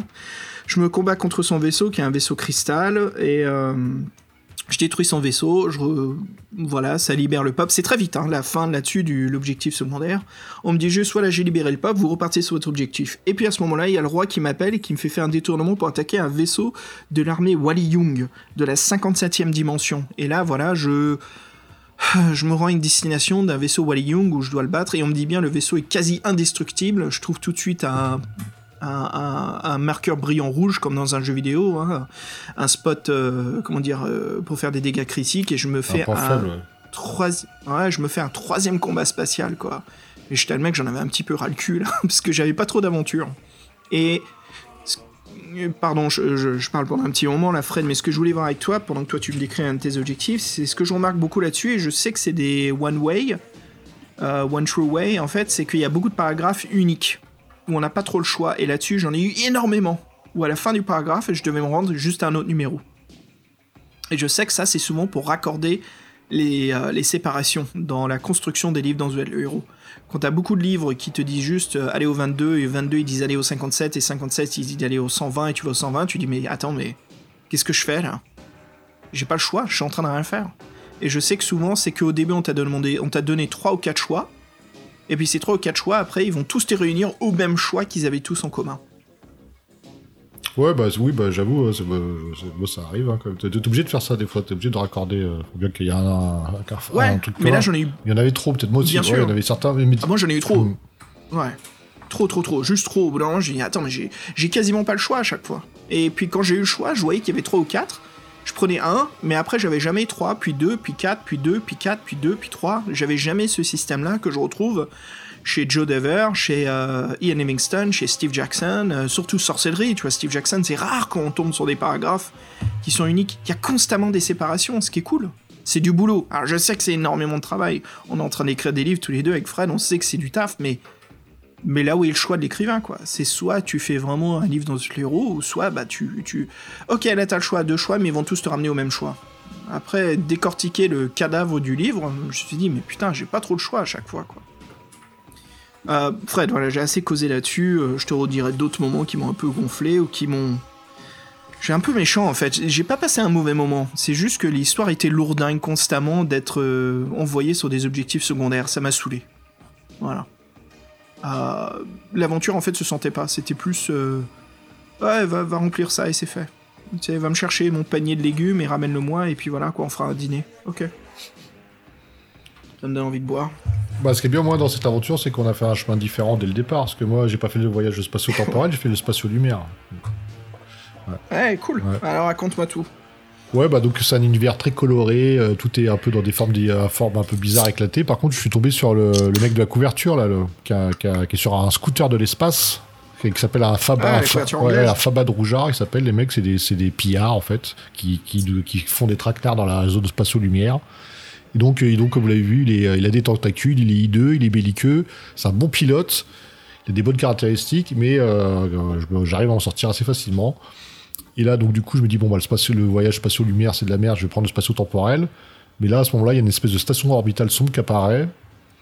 On me propose d'y aller, je fais bon, c'est bizarre, il me la mettrait pas. J'avais pas compris encore qu'il y avait que des trucs, euh, que des missions secondaires, donc j'y suis allé. Et là, c'était assez bizarre, parce qu'en fait, donc, euh, il y a pas mal de scènes avec des pièces un peu bizarres, mais qui sont pas très. euh, je sais pas, le mot j'ai envie de dire, c'est cinématographique, euh, je sais pas, qui, qui, était- qui était pas sympa à faire en fin de compte. J'en ai un où j'ai des verrous euh, dans des dans des euh, des verrous dans des dans des cubes en verre qui sont suspendus en l'air. Euh, Si je les brise, je me prends un coup de fouet qui vient de nulle part. C'était pas c'était pas c'était pas ouais c'était pas c'était pas c'était pas génial quoi. Euh, j'ai- puis en plus c'était un espèce de couloir infini qui se rétrécissait au fur et à mesure. Donc au bout d'un moment il était très petit. Euh, là j'arrive à crocheter une porte je crois. Euh, et là, je tombe sur un ennemi très bizarre parce qu'en fait il y a une espèce de monstre qui me poursuit qui s'appelle un gros bulle orange. Et en fait c'est lui qui a en fait ce, ce monstre là il a vidé, la, station de tous ses occupants, parce qu'il mange il mange tout ce qu'il trouve. Donc, du coup, euh, il est en train de me poursuivre. Il y a une espèce de course poursuite qui se fait avec lui. Et à chaque fois, je rentre dans des salles, je, je lance même un scooter sur lui, euh, ça lui fait rien. Euh, à chaque fois, on me, dit de, de prendre des objets quand j'arrive dans des salles. Et euh, grâce à bon, il y a différents paragraphes, on fuit, on tombe, après on tombe sur un moyen pour s'enfuir. Euh, et en fait, à l'intérieur, il y a le dernier survivant euh, qui dit qu'il s'est empoisonné, qui nous prend pour un gros bulle, sachant que les gros bulles, en fait, ils peuvent prendre n'importe quelle forme. Bon, c'est un peu bizarre tout ça. Le mec, je suis obligé de le tuer. En fait, le, en fait, de le gros bulle était dans mon vaisseau. Euh, si t'as pas un, là, il y a il te sort une liste d'objets, mais je sais pas, il avoir 40 objets à peu près, avec des points. Et en fait, dans, ton, dans ta fuite, si t'as ramassé euh, assez d'objets, le truc, il te bouffe pas. Sinon, il te bouffe. Et tu perds l'aventure. Donc, c'est déjà assez, euh, assez chiant, parce qu'en plus, ces objets sont complètement loufoques et, leur, leur, point euh, n'a rien à voir avec leur volume ou tout ça. Donc, c'est du pur hasard complet. Donc, c'est. C'est déjà assez chiant quand t'as pas le, bon nombre d'objets. faut faire comme 13 points. Et je crois que tu ramasses que entre 4, entre t- 4 et 6 objets. Donc c'est pas avec une moyenne de 1 ou 2. donc voilà, c'est assez chaud. Donc ça, c'était pas très cool. Et après, comme toi, donc j'ai essayé de reprendre la direction de, de notre destination à Rock. Là, et en fait, j'ai mis un message de notre chef. Lui, ou pareil, j'ai un vaisseau qui nous attaque, mais c'est pas le même. Nous, c'est un pillard qui s'appelle euh, qui s'appelle euh, qui est dans le système de Krabstung, je crois. Et, euh, et là, c'est là que j'ai fait le. Son vaisseau s'appelle le Grand Archipel, ouais. Et donc là, c'est là que j'ai fait la, phase de, de dogfight avec euh, toutes les caractéristiques. euh, fallait, fallait tout maîtriser, s'aligner sur le truc et le, le shooter, quoi. Parce que toi, tu me dis que t'as fait des combats de vaisseau, mais t'as pas eu ces règles-là. Non, c'est intéressant. T'as vu ce que tu viens de décortiquer? C'est que tous les deux, on a commencé avec le même début, puis on a tous les deux divisé, on a choisi à droite, moi, euh, moi à droite, toi à gauche. hein. Et par contre, ça nous a pas ramené vers le même objectif, mais ça nous a ramené vers euh, une séquence qui se ressemble énormément, qui se miroire beaucoup. Moi, Mm. où je me suis tapé le Wally Young, Et là-dessus, je pouvais. Le Wally Young, en fait, j'avais plusieurs systèmes d'amorce à faire. Je pouvais soit le scanner, trouver le point faible, m'approcher en coupant les moteurs. Bon, il y avait toute une séquence de de- de- de- d'action euh, thriller euh, sympatoche. Et toi, tu me dis c'est du dogfight avec justement les règles spécifiques. Mais tu vois ce que je veux dire là sur le découpage? Oui, oui, en fait, oui, c'est ça. Il y a la première quête un peu loufoque, et après, tu tombes sur un espèce de, de combat spatial que ton chef t'a dit, euh, que ton chef t'a ordonné de faire, en fait. T'as pas, pas le choix, t'es obligé d'y Ouais, aller, quoi. ouais. Ouais. Mais en fait, ça me surprend en fait, c'est cool quoi. Ça veut dire qu'il y a... bon, ça se ressemble, mais au moins il y a quand même du de la diversité quoi. Donc, moi, j'étais content, parce qu'après, on me dit quoi, je vais pouvoir enfin me diriger vers euh, Aarok, là. Et, euh, et en fait, euh, en fait, non, parce que dès que j'arrive, je me fais, je me fais abattre par un rayon laser orbital, et en fait, je m'écrase comme une merde, et euh, je crois que je choisis de m'écraser dans le, dans le désert pourpre. Et donc après, j'ai encore tout un périple à partir de là, quoi. Donc je sais pas si toi t'es passé. Je crois qu'on l'a fait ensemble. Ouais. T'étais- C'est sur la planète euh, forteresse. hein, Ouais, sur, sur Arok, ouais. Ah, sur le désert pourpre, c'est ça? Ouais. Moi je me suis posé sur le lac noir. Ah c'est cool. Bah c'est bien, on a bien divisé nos tâches. là. Ah oui, bah, c'est pas comme la dernière fois, ouais. Bah écoute, moi j'ai eu un petit, une petite séquence euh, là-dessus. C'était un- encore une fois, je me suis moins accroché parce que ça faisait trop bazar, comme on a dit au début. hein. Euh, J'atterris sur le lac, il y a une pyramide volante qui arrive, qui absorbe mon vaisseau avec un rayon tracteur et qui dépose euh, un vaisseau araignée et un énorme vaisseau scooter. Euh, J'ai noté ici, c'était quoi? C'était un vaisseau cloche. Un vaisseau cloche et un vaisseau, un robot araignée. Le vaisseau cloche ouvre son, son ouverture et qui me dit monte à l'intérieur, il y a un vieil homme, je monte et en fait on, attaque le, le vaisseau robot araignée, puis on s'enfuit, je crois qu'on laisse à moitié péter. Et le vieil homme, il me dit en fait que c'est une création génétique euh, de, de Crébastien, c'est l'un des derniers. Enfin, je veux dire, il y a eu que peu de lui, ou je crois que c'est le seul, et puis euh, on me dit qu'il va bientôt mourir.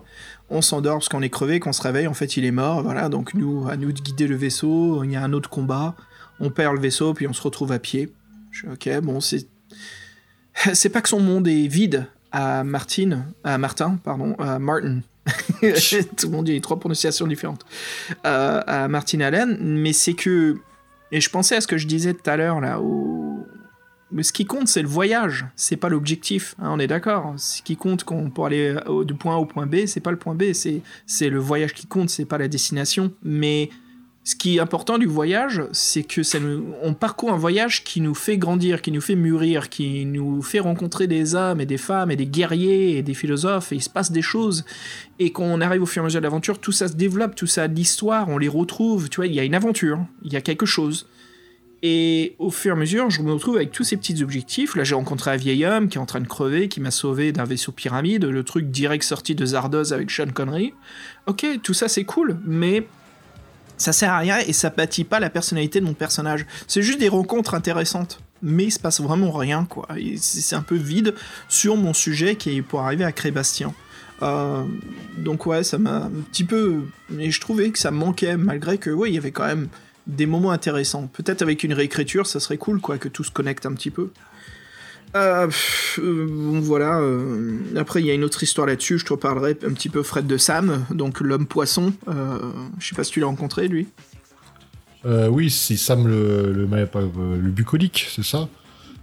Ouais, le pourrier rose et bleu avec des nageoires.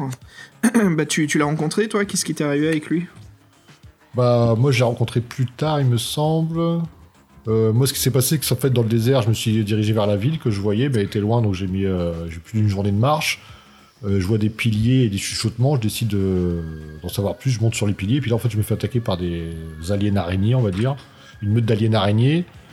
Là, ils m'en serrent dans leur cocon, ils me présentent devant leur chef, ils disent bon, on va te bouffer. Bah, je suis pas tout seul, en fait, il y a plusieurs, il y a plusieurs créatures différentes qui sont suspendues comme ça en attente d'être bouffées.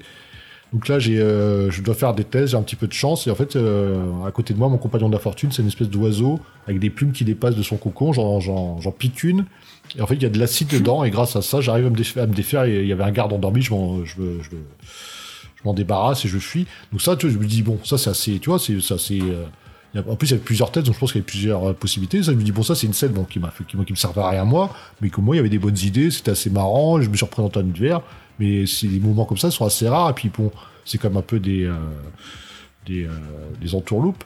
Mais en fait, j'ai envie de dire, le, le pire est à venir. Euh, donc là, c'était déjà ça. Après, je me, je me, disons que je me dirige vers Centralville, qui est la capitale de Harrock. Là, pareil, et là, c'est là, à partir de là, c'est enchaînement de combat. Je m'arrête, je me, fais, je me fais attaquer par un cafard pion, espèce de un mélange entre un cafard et un scorpion. Euh, après, je tombe sur un espèce de gunfight entre deux vaisseaux dans le désert. On me demande si je veux, euh, si le survivant, je veux lui faire des signes. Je fais non, je me cache. Euh, bon, je sais pas trop ce qui se passe, mais à mon avis, c'était pas encore euh, une bonne idée. Et après, oui, donc je tombe sur, euh, je tombe sur un mec qui a une tête de, de tétard. On a même un dessin, lui, un espèce de mec en costard avec une grosse tête de tétard. Il me dit qu'il est pas content, ce qui est le mec qui habite dans la maison en champignon qui est pas loin là. Il lui a volé tout son équipement et il voudrait bien que. En fait, j'ai même pas le choix, c'est je vais l'aider, je décide de l'aider. Là, le, le bouquin prend le pas sur moi, on n'a même pas le choix, c'est une, obligation. Donc moi, je scie les barreaux, je me rentre à l'intérieur. En fait, dedans, je me fais tirer dessus au lance-missile, euh, au lance-missile avec des explosifs euh, invisibles. Donc euh, ouais, donc euh, bon, en, gros, je suis obligé de, je perds des points de vie, je suis obligé de faire des actions pour pour pour le pillard qui était en face, le, le mettre hors d'état de nuire. Et donc en fait, euh, sachant qu'après l'arme appartient euh, donc au fameux homme tétard qui m'avait demandé de l'aider, donc je, lui- je lui donne, sachant que j'aurais pu la garder. Et en fin de compte, euh, je récupère une fiole d'acide que je mets dans mon inventaire. Et euh, donc après le Sam bucolique, c'était pas lui. Ouais, non mais Sam bucolique, moi je le rencontre beaucoup plus tard, donc il m'arrivait d'autres trucs encore en fait là. Euh, Donc en fait le but c'est qu'on nous on doit on doit, on doit rejoindre le, le centre de défense pour annuler en fait pour pour annuler les, défenses orbitales de la planète pour que nous notre armée puisse intervenir. Donc lui quand même m'emmène dans un par les passages souterrains il m'emmène au centre de la ville. Euh, là j'ai toute une énigme avec des interrupteurs. J'ai un, rouge et un bleu. Je, peux les tourner euh, dans quatre sens différents. Je les tourne tous à gauche. Je me prends un coup de laser. Donc je suis obligé de partir ailleurs. Après, je tombe sur un mec, je sais pas si tu l'as vu, il y a un dessin aussi qui s'appelle Z, qui est le gardien des clés. Il me dit en gros, ah ouais, Ah euh, ouais, ouais. Z sur son petit chat qui a besoin d'un cerveau de. je sais pas. Ah, d'une bête. euh, euh, oui, on tombe sur Z qui nous emprisonne et il t'a enfoncé le tube dans la poitrine. Bah ouais, il m'en faut. En fait, moi je pensais qu'il allait me donner les clés, parce qu'il me dit ouais, je connais les accès, je vais te filer les clés. Je dis oh, bon, il a l'air bizarre, on me dit de le faire confiance, ah, c'est trop facile, je vais lui faire confiance. Et en fait, non, il nous fait une espèce d'opération express, il nous fout un tube, un cylindre en titane dans le corps, il nous dit bah dedans il y a une espèce de créature qui bouffe tout, est en train de bouffer ton, le, le cylindre. En fait, dès qu'elle aura fini de le bouffer, elle va bouffer le cœur. Et donc. euh, Ça me fait penser à quand Schwarzenegger il enfonce le, le tube de vapeur euh, dans. euh, Total il Recall. s'appelle Le méchant dans Co- Commando. Ah, dans Commando, oui. Ouais, le mec, le gars, le méchant, qui- enfin le bad guy qui ressemble à Freddie Mercury, la Bennett. Voilà, il à la fin, ils se battent dans un, dans un, dans une salle de, de tuyauterie et il arrache un tuyau de vapeur et boah, il lui enfonce dans le bide et puis, et puis euh, le jeu de mots anglais c'est Hey Bennett, let out some steam. ah oui, bien sûr. En français, je pense qu'on, qu'est-ce qu'on pourrait faire comme laisser évacuer la vapeur. Je sais pas. euh, Laisser échapper la, vapeur. laisser échapper la vapeur. Relâche la vapeur. ouais. On lâche la vapeur. Donc forcément, moi j'étais pas content. J'ai balancé ma fiole acide à la gueule et il a fondu sur place. Et euh, j'ai pas trouvé la clé. Ouais, j'ai pas trouvé la clé du cylindre. Et après, je suis ressorti. Ah, T'as euh, pas fait la. Ah ouais Pardon, vas-y, vas-y, raconte-moi la fin de. Avec bah, bah, vas-y, t'as- eu des interactions différentes avec lui, je veux bien, je veux bien l'entendre. hein. Carrément, moi j'ai choisi, euh, j'ai choisi de faire la, toute euh, l'interaction. Alors peut-être c'est ma faute, tu vois, que je me retrouve à faire une aventure qui me fait chier. C'est parce que j'ai accepté toutes les quêtes en fait. C'est ça mon problème de complétionniste. Euh, de, de... C'est ça en français? De quoi, Oh, d'être oh, ouais, oh, l'épisode. Ouais. Des complices, mais aussi de vouloir tout faire à 100%. Donc je choisis Z et qui me demande d'aller chercher un cerveau dans une taverne, dans un bar. Une taverne, pas une, une- une auberge. Whatever. Donc je voyage au monde Heroic Fantasy. Et là-dedans, en fait, il y a un monstre qui fait, euh, est un peu le chef. Il a toute une collection, une panoplie d'objets euh, interstellaires intéressants tout autour, des, euh, objets de valeur. Et puis je vois le cerveau que je dois récupérer. Je sais pas pourquoi Z veut ce cerveau, mais voilà, je le vois. Et je tombe sur un vieil homme qui est bourré, il me bouscule par accident. On peut répondre de trois façons. Un, joyeux. Deux, l'envoyer chier. Ou trois, neutre. Je choisis d'être joyeux et je lui dis, ah, bah, tu sais, un verre ça va, trois verres c'est mieux. Et euh, il me dit, ah, je t'aime bien, toi, euh, oublie pas, ça risque d'être le 42, et tiens, prends ce pistolet à fléchette. Je ok, bon, d'accord, vieil homme, ça marche. La dernière fois que j'ai parlé à quelqu'un qui était bourré, il m'a rien donné, quoi, merde. Et euh, donc, je rencontre le, le balourd à qui appartient la collection, et puis il sait très bien que je suis envoyé par Z. Je lui dis, bon, ok, ça sert à rien tout ça. Et euh, il me lance une boule de Pokéball sur la gueule qui me rétrécit un, tout petit en, taille de fourmi. et euh, qui me fait tomber en fait d'une pseudo arène. Euh, et là, tu, vois, c'est ça que j'aime pas dans ce livre, c'est qu'il y a trop de bordel. Comme, comme je te disais, c'est tous les écrivains de SF à un bar et ils écrivent tous une et un Kadavexki en fait. C'est un peu ça quoi, l'écriture. Et la première, c'est un homme épouvantail tout droit sorti de comment ça s'appelle le, livre dont vous êtes le héros qu'on avait fait là. Ah, à. Je regarde ah oui, historique, euh, mais ça. Oui, c'est le. Euh, L'épouvantail. Oui, oui, euh, le, oui, le truc de le truc de l'enfer, non, pas de l'enfer. Oui, le truc d'horreur entre guillemets. Là. Merde. Aïe, aïe, aïe, la, la vengeance des démons. La vengeance des démons. Ouais. Il y avait un homme épouvantail là-dedans, je crois, non? Enfin bref. Ah, euh, qui me demande une question, c'est combien y a-t-il de planètes ou d'étoiles dans le système machin? Et il euh, y avait plusieurs numéros, et puis bien sûr il y a 42.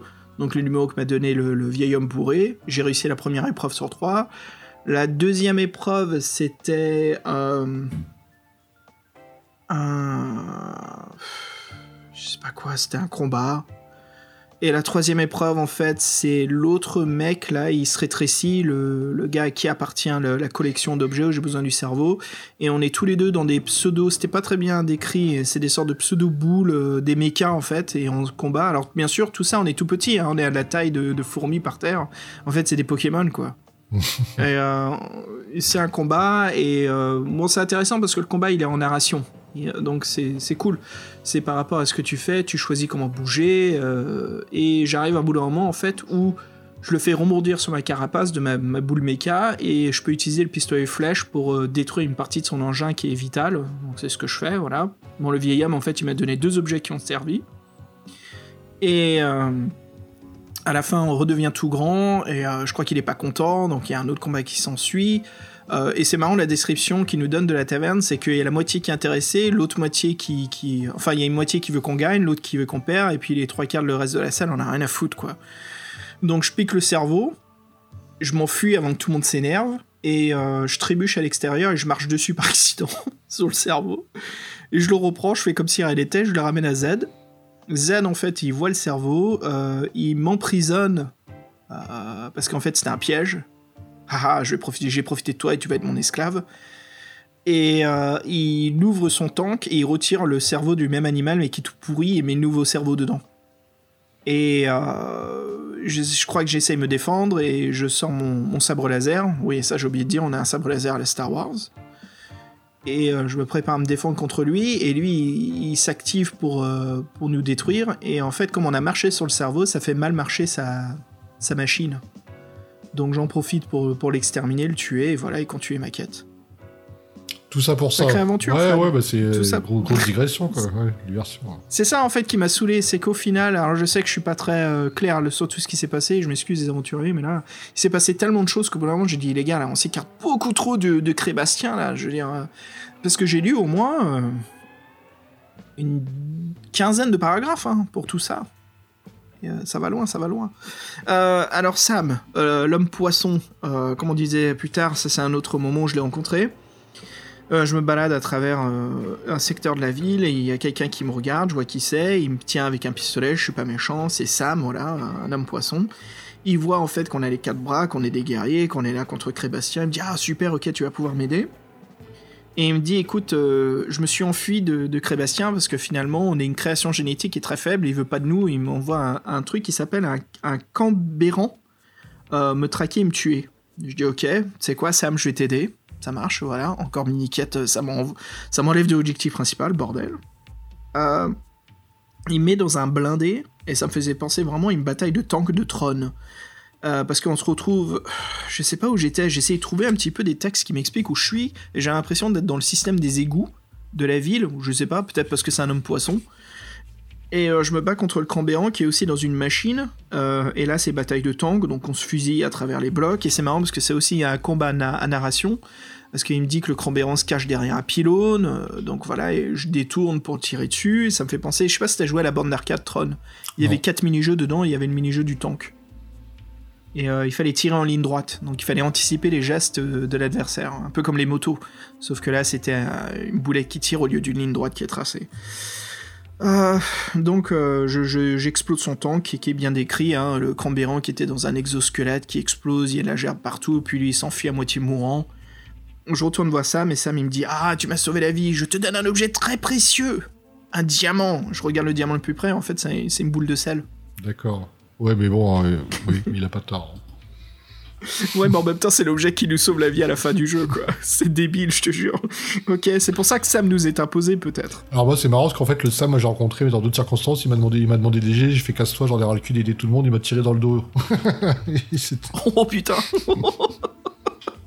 Oh, what the fuck Bah, en fait moi moi aussi j'ai une grosse digression là parce que toi t'avais tout euh, avec le Z là avec, avec le cerveau et les combats à Pokémon moi en fait je suis tombé sur euh, Attends, Ouais. je vais juste faire une, une, une aparté vite fait pour les auditeurs. Certains savent que certains de ces livres, là, on fait une nouvelle formule, c'est qu'on résume un petit peu les moments clés. Là, c'est ce qu'on fait, les aventuriers. On résume nos moments clés. Il se passe tellement de choses dans ce livre, sans importance, que c'est incroyable, Fred.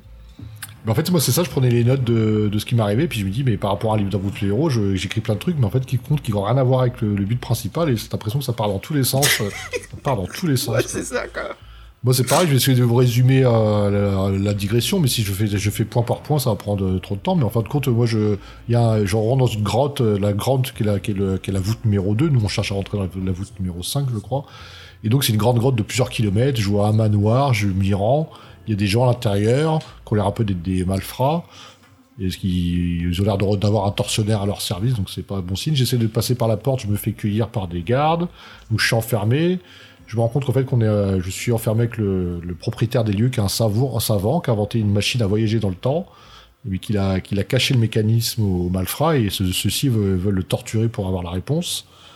Mais tout le monde a une machine dans le temps dans ce livre ou Bah quoi ouais, il semblerait quoi. Donc en fait les malfrats, Oh les, les- les en fait le chef c'est un, chat à trois yeux, mais comme le chat il est pas trop crédible, il, pour parler aux autres il se sert d'un homme à la peau violette, donc c'est eux deux les, les chefs quoi. Mais en fait le vrai chef c'est le chat. C'est pour ça que c'était marrant. Donc euh, bon, je, moi je me fais tuer, je, bon, je me fais attaquer, euh, je me fais attaquer par un- par donc par les sbires. J'avais réussi à battre, mais en rentrant à l'intérieur, il y a un autre, il y en a encore un autre qui me tombe dessus qui s'appelle un Scooby-Doo. Donc je sais pas trop à quoi ça ressemble, qui est pas du tout décrit. Je sais pas ce que c'est un Scooby-Doo en anglais, on en avait déjà parlé avec Xav. Euh, en fait, eux, ils veulent me rançonner. Donc peu importe, de toute façon, le, le tortionnaire, il arrive. Et là, ce qui se passe, on- il est un peu décrit comme un gamoréen d'ailleurs, mais un peu avec la voix aiguë. Et en fait, il commence à vouloir me torturer. Il voit le fameux cylindre. Et là, euh, malheur à lui, en fait, en le saisissant, bah, la créature qui est à l'intérieur, elle, elle sort aussi au même moment. Et en fait, elle le dévore complètement. Donc il meurt dans d'atroces souffrances, le pauvre petit euh, tor- tortionnaire gamoréen. Et en fait, nous... On dirait, euh, euh, ouais. ou ouais, le tortionnaire Garborea et le Rancor dans Ouais, Retour ouais, sauf, Jedi. ouais, sauf que encore, là, il est minuscule, mais il est vorace, quoi, parce qu'il tient dans un cylindre, euh, petit cylindre, mais bon, c'est une espèce de, de grosse teigne, euh, un, un petit pimousse carnivore, quoi. Donc en fait, ce qui se passe après, c'est que euh, comme elle mange tout, bah, je lui propose de bouffer nos chaînes à... Je sais plus comment s'appelle la créature. Donc euh, avec un test de chance, elle, elle, elle elle nous délivre. Donc après, je m'en débarrasse d'un coup de pied euh, qu'il envoie valser. Et euh, donc là, en fait, ce qui se passe, c'est qu'aussi, euh, sachant qu'en fait, j'avais euh, un moment dans le dans, quand t'es dans les couloirs précédents, avant qu'on rencontre Zug, Zud là, le, le savant fou, tu tombais sur une espèce de, de couloir avec une pièce avec une dalle qui s'éclairait, qui était avec des inscriptions qui utilisaient euh, voûte centrale droit devant. Donc t'as une espèce d'alphabet. Et donc sur le tortionnaire, je récupère un message avec ce fameux alphabet. Et en fait, quand j'avais quelques, quelques pièces pour le décrire, j'ai commencé à le décrire, ça voulait rien dire, j'ai vraiment rien compris. Et en fait, sachant que si tu veux sortir de, de là, tu es obligé de passer par, euh, par espèce de, chemin piégé. Et donc, c'est le fameux dessin qu'on avait à la fin, qui est le dallage, où tu as des carrés, des ronds de couleurs. En fait, dès que tu avances, tout ça change de couleur. Et en fait, euh, faut pas faire un faux pas, sinon t'es es mort. Donc, sachant que moi, j'avais pas déchiffré le truc, que t'as le dessin est à la fin du bouquin, avec des couleurs, qu'en fait, à chaque fois que tu avances, tout change de couleur. Je te raconte pas le bordel. Donc, en fait, j'ai procédé par élimination. Euh, bon, ça a été, c'était pas trop chiant, mais franchement, je me dis, mais quel est l'intérêt, quoi? Donc ça, c'était pas le moment le plus sympa non plus. Euh, bon, je pense que le mec s'est fait chier, hein, si tu veux vraiment faire son truc, ça doit marcher, tout ça. Mais rien que le principe qu'entre le paragraphe que tu lis et le dessin auquel se rapporte, ce soit pas au même endroit, moi, je trouve ça, pas ça très pratique. Bon, bref, c'était un détail. Donc, euh, j'arrive à me sortir de ce petit labyrinthe. Et là, bon, il y a tout, il y a plein de péripéties, je vous ai un peu, un peu tout résumé, quoi. Et, euh, Et ça en finit ouais, pas. ça arrive pas, quoi. ça en finit pas, donc, putain. donc après, le gars, euh, Oh. on trouve son avanceau, il avait caché le curseur de sa, de sa machine temporelle dans une horloge, donc on monte à l'horloge pour le récupérer. Là, il y a les deux grands méchants qui arrivent, ils nous neutralisent, ils veulent faire un casse avec la machine, en fin de compte, euh, le mec les a trompés, c'est un leurre qu'il leur a donné, les mecs euh, disparaissent dans le néant. Nous, on a la machine, et le mec, il me dit qu'enfin, il va pouvoir me, m'envoyer euh, devant euh, la centrale euh, de défense qu'on cherche, le Dôme des Merveilles. Le, le- le centre de défense est en dessous. Donc il me téléporte là-bas. Et là, en fait, euh, c'est encore le bordel, quoi. c'est encore le bordel. Il y a encore plein de trucs qui arrivent et c'est pas, c'est un peu bizarre d'ailleurs. Je sais pas si tu as vu donc ce paysage, c'était une espèce de paysage avec plein d'arc-en-ciel, des temples et tout ça. T'es sur une espèce de route suspendue euh, dans, un, dans un paysage qui fait des milliers de kilomètres, Pas du avec tout. des jardins et tout ça là. Là, c'est là-dessus que c'est là-dessus que je tombe sur, sur Sam. Donc je décide de pas l'aider, donc il me, il me tire dans le dos. Euh, donc là en fait la lumière c'est pas un, c'est pas un soleil, c'est une espèce de lanterne volante un peu partout qui éclaire. Et donc là elle commence à changer de couleur. Je me rends compte que ça va être la nuit. Et là je vois une forme qui arrive sur la, une forme géante qui arrive sur le, sur le chemin. Donc je décide de me réfugier dans un temple.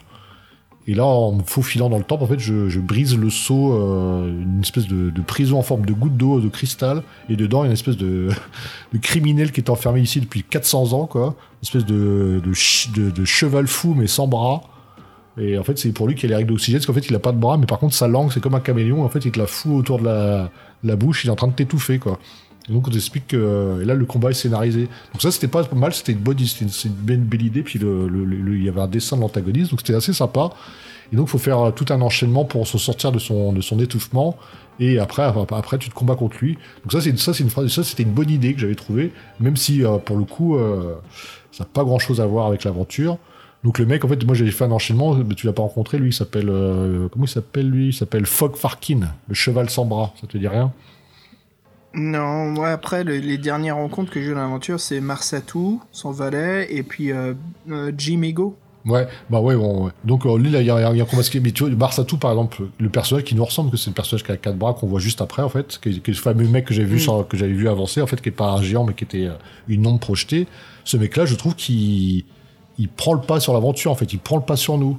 On... En fait, dès qu'on le rencontre, je trouve que l'aventure, on, on, on la subit plus qu'on la vit. Je sais pas si t'es d'accord avec moi. ouais, ouais, ouais, ouais. Je pensais beaucoup, oui, je suis d'accord avec Parce toi. moi- parce je que moi, pensais des- beaucoup ouais. aussi. euh, Parce qu'un petit détail, parce qu'à un moment, Non, non, je. Juste un- après, je te, quand lui, quand tu le vois pour la Non, première- non, quand bien tu sûr, le vois je pour la t'en première fois, il te demande de le suivre, il dit qu'il va te soigner tout ça. Moi, j'en ai marre des traquenards, tout ça. J'ai décidé de pas le suivre. Le mec, il te backstab, il te tue. Donc, donc, Mm. si tu refuses de le, en fait, si tu refuses d'aller le voir, tu, l'aventure se finit. Que ce personnage-là, t'en Mais obligé tout de le le monde te suivre. backstab, toi. Ah oui, mais tout le monde, moi, il me tire dans le Oh. dos, il me backstab parce que je dis que je veux pas les, je veux pas les suivre pour qu'ils me soignent. Moi, moi j'arrête pas de me cracher avec mon vaisseau, toi, t'arrêtes pas de te faire backstabber, quoi. C'est un peu ça. ouais. Aïe, aïe, aïe. Euh, ouais, mais je pensais, en fait, je, je, je suis en train de réfléchir un petit peu à, à- à cette formule d'écriture de ce livre, Fred. Alors, cogite avec moi un petit peu là-dessus. Euh, un livre êtes l'héros, c'est une aventure. C'est un voyage de notre personnage, et c'est pas, c'est une chose qui nous intéresse. C'est pour ça qu'on joue, c'est qu'on veut vivre l'aventure. Qu'est-ce qui nous... On n'arrête pas de décrire, en fait, tous ces, ces, ces divagations, ces... euh, déroutage de l'objectif principal, mais c'est pas une mauvaise chose. Mais qu'est-ce qui nous fait chier dans celui-là? Pourquoi ça nous emmerde autant? Oh, parce qu'il n'y a aucun lien. Et puis surtout que, oui, on a. C'est ça, Il n'y a, aucun lien, puis euh, tu sais pas pourquoi. Et en fait, euh, euh, je savais pas si je progressais. Je, bah, en fait, on est déjà sur la planète. Exactement. Non, tu l'as dit. Bingo là, t'as tiré dans le mille. On sait pas si on progresse, on sait pas ce qui se passe, on voit pas le monde avancer. Voilà, on n'arrête pas d'affecter le monde des autres. Ce qui, bon, je sais que c'est un peu égo ce que je dis pour notre personnage principal, mais ça fait pas avancer la galaxie elle-même en fait. Ça fait rien changer du statut que de qui on est dans l'aventure. On est quand même, attends, je reprends mes notes là. Au début, Fred, on est euh, le libérateur des mondes esclaves quoi. Oui, on on, est Harry ah Voyageur, ouais, le baron du ciel. On est dragon d'or des, des six bouquins, c'est nous, quoi. Tu prends les six dragons d'or de tous les Mais bouquins, oui. c'est nous, quoi. On est le. on est le- Mais oui, euh, je veux dire, la, la couronne, elle est sur notre tête de Mapang, quoi. Je veux dire, euh, c'est simple, quoi. Et, et- et je- c'est pour ça que j'avais du mal, en fait, à me dire, mais pourquoi je me fais chier là autant? Qu'est-ce qui se passe pour que ça me gonfle, ce livre Je veux dire? Et encore, il y a des moments qui sont vraiment super. hein. Je veux dire, je veux pas être. J'exagère, voilà, pour être sincère. Il y a des moments que j'aime beaucoup. Euh, Ce qui m'est arrivé jusqu'à la fin, ça m'a gonflé. Pour te dire. euh, euh, je vais finir plutôt sur ce que j'ai trouvé vraiment positif et des bonnes notes. Alors, pour, finir avec ce qui m'a gonflé, c'est alors Madame Marsatou qu'on a rencontré, qui nous endort. Alors, c'est en fait, pour vous dire, les aventuriers, c'est un moment où on rencontre quelqu'un qui. C'est le classique shapeshifter, donc c'est le caméléon. C'est le mec qui nous accueille, qui veut nous aider. Euh, Il y a même un petit moment comique où il nous sert un bol de liquide bleu ou vert, on choisit le vert, on boit, et puis il nous dit Mais non, malheureux, c'est pour les pieds, pour les masser. Un petit moment comique hein, qui nous permet de nous reposer.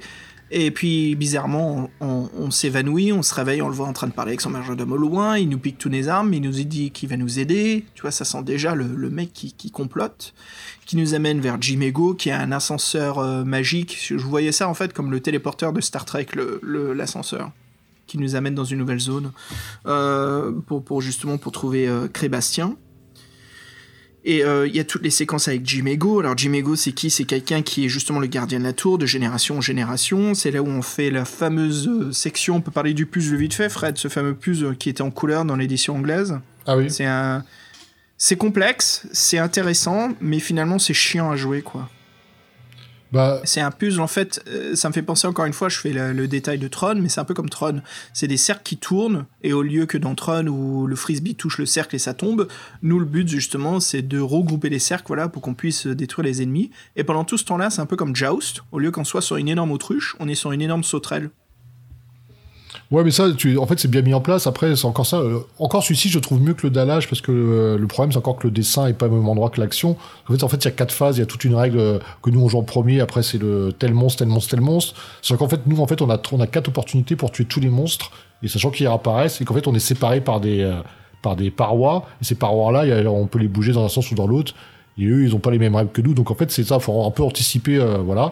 Euh, c'est un peu chiant en fait. Je pense que c'est très dur d'aller au bout si on sans faire tout simplement tous les choix entre guillemets pas au hasard mais euh, le, pro- le problème c'est que le dessin n'est pas déjà n'est pas avec les, paragraphes donc c'est pour te représenter c'est un peu chiant.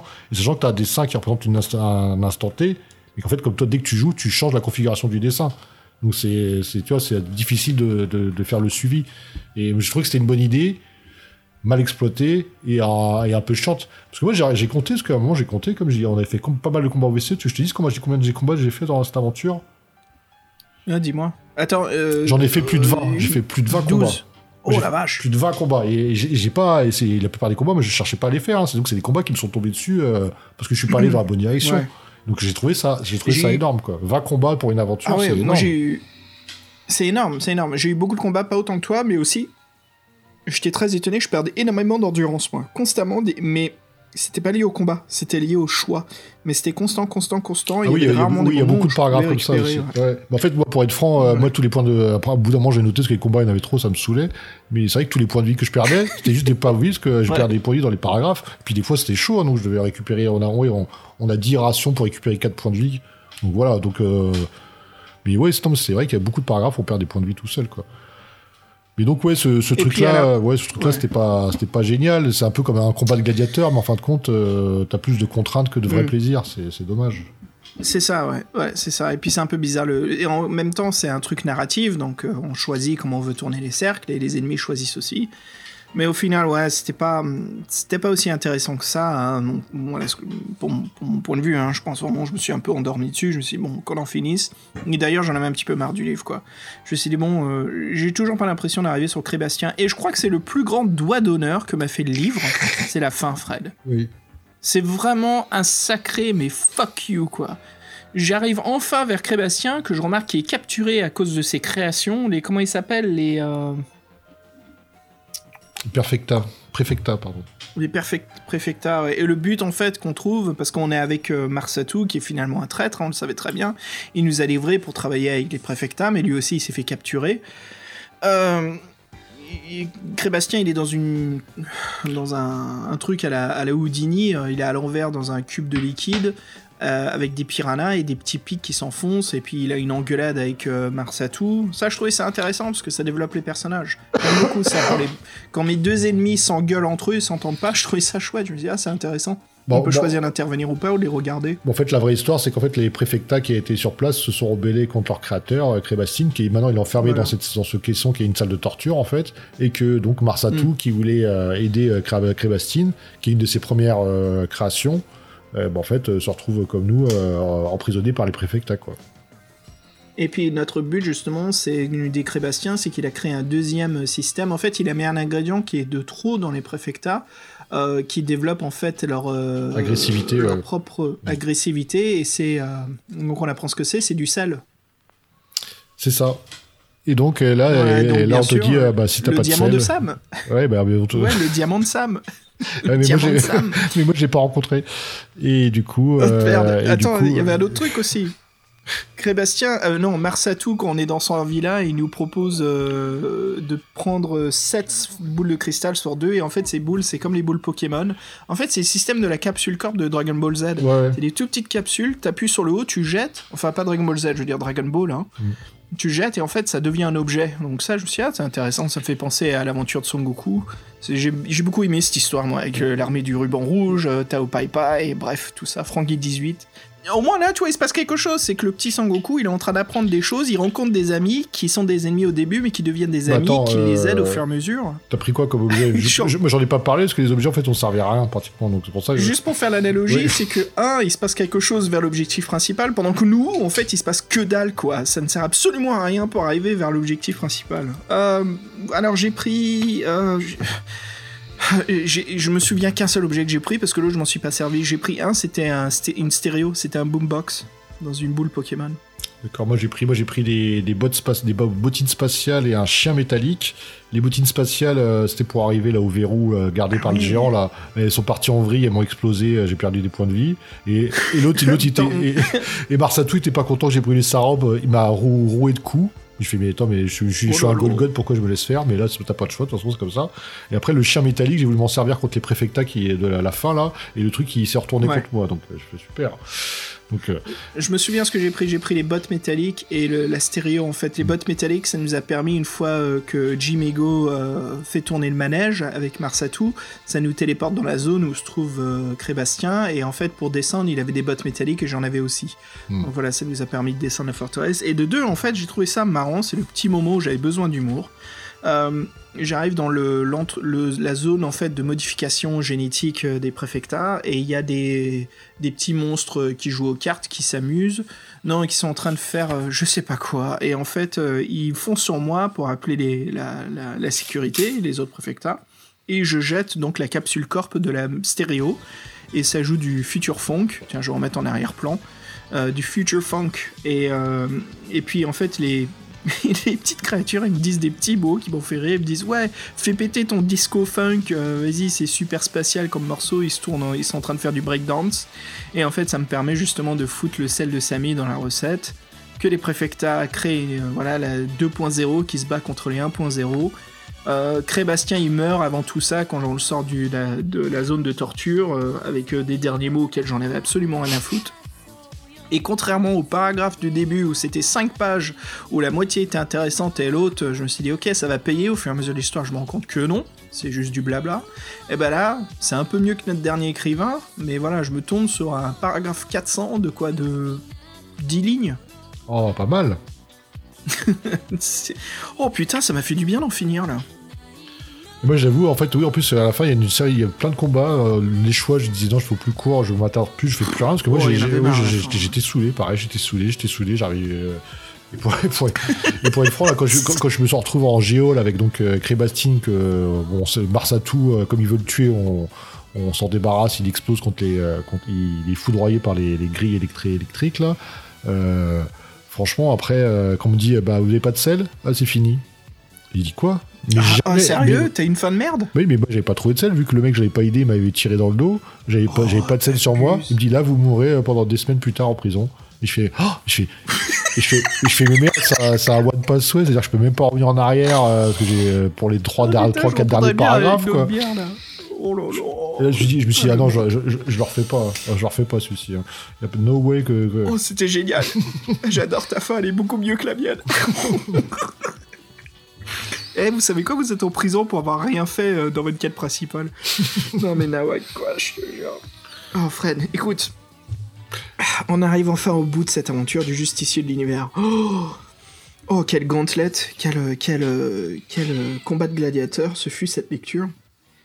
Un qui est aussi lent, c'est La sorcière des neiges hein, de Ian Livingstone que j'avais fait en solo. Je sais pas si tu te souviens à l'époque, Fred, avant que tu me rejoignes. euh, C'était le, le petit moment où euh, le podcast changeait et était en train de, de- de subir sa mutation en 2.0. Ça te dit quelque Oui, chose? oui, je sais bien, ouais. T'as fait deux épisodes ouais, Ouais. de 45 minutes à peu près. Bah, tellement que l'aventure était longue, mais elle était intéressante. Et ce que j'ai beaucoup aimé dans ce livre, c'était qu'on avait des, euh, des coéquipiers en fait. On avait des suivants. On avait euh, le elfe et le nain. euh, Ian Livingstone qui est très one way. Et pourtant, c'était une bonne aventure. Pourquoi? Parce que c'était que des choses qui avaient un lien avec l'objectif principal, et donc je sentais ce que je faisais, mes actions, mes choix avaient de la valeur sur l'aventure. Contrairement à ce livre-là du Justicier de l'Univers de Martin Allen, où euh, c'est pas ce que dalle, mais heureusement, les dessins de Tim Cell hein, à, la, musclore, vraiment ça me fait penser à tous les méchants musclores à l'intérieur, m'ont plu. Et bah tu sais quoi, Fred?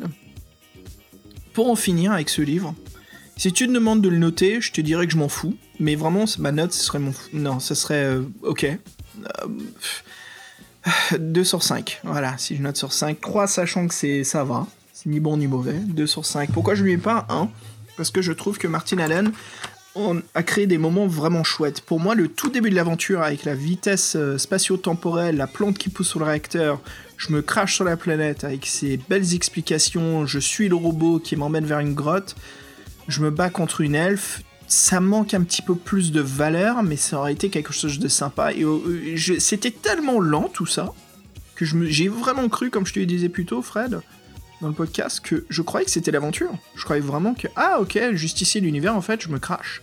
Et je vais devoir survivre et reprendre mon objectif. Je dis, c'est cool. Et finalement, non, c'est pas ça. C'était constamment des petites quêtes.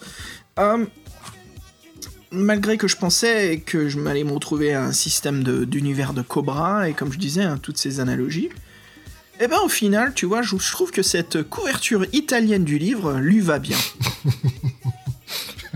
voilà.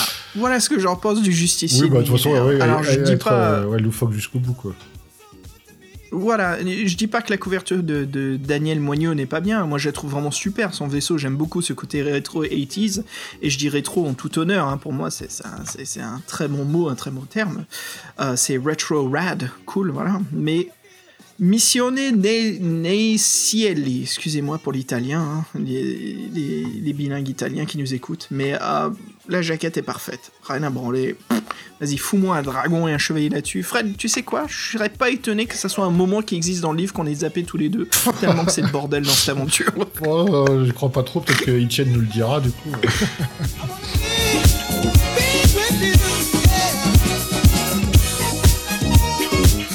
Alors, tes préfectats, tes insulvars, tes insulis, tes ivars, tes frex, tes deques et des dex et ton crébastien, tu sais quoi? Je vais les remettre dans ce livre, je vais fermer cette pochette et je vais le remettre au fond de ma librairie des livres dont vous êtes le héros.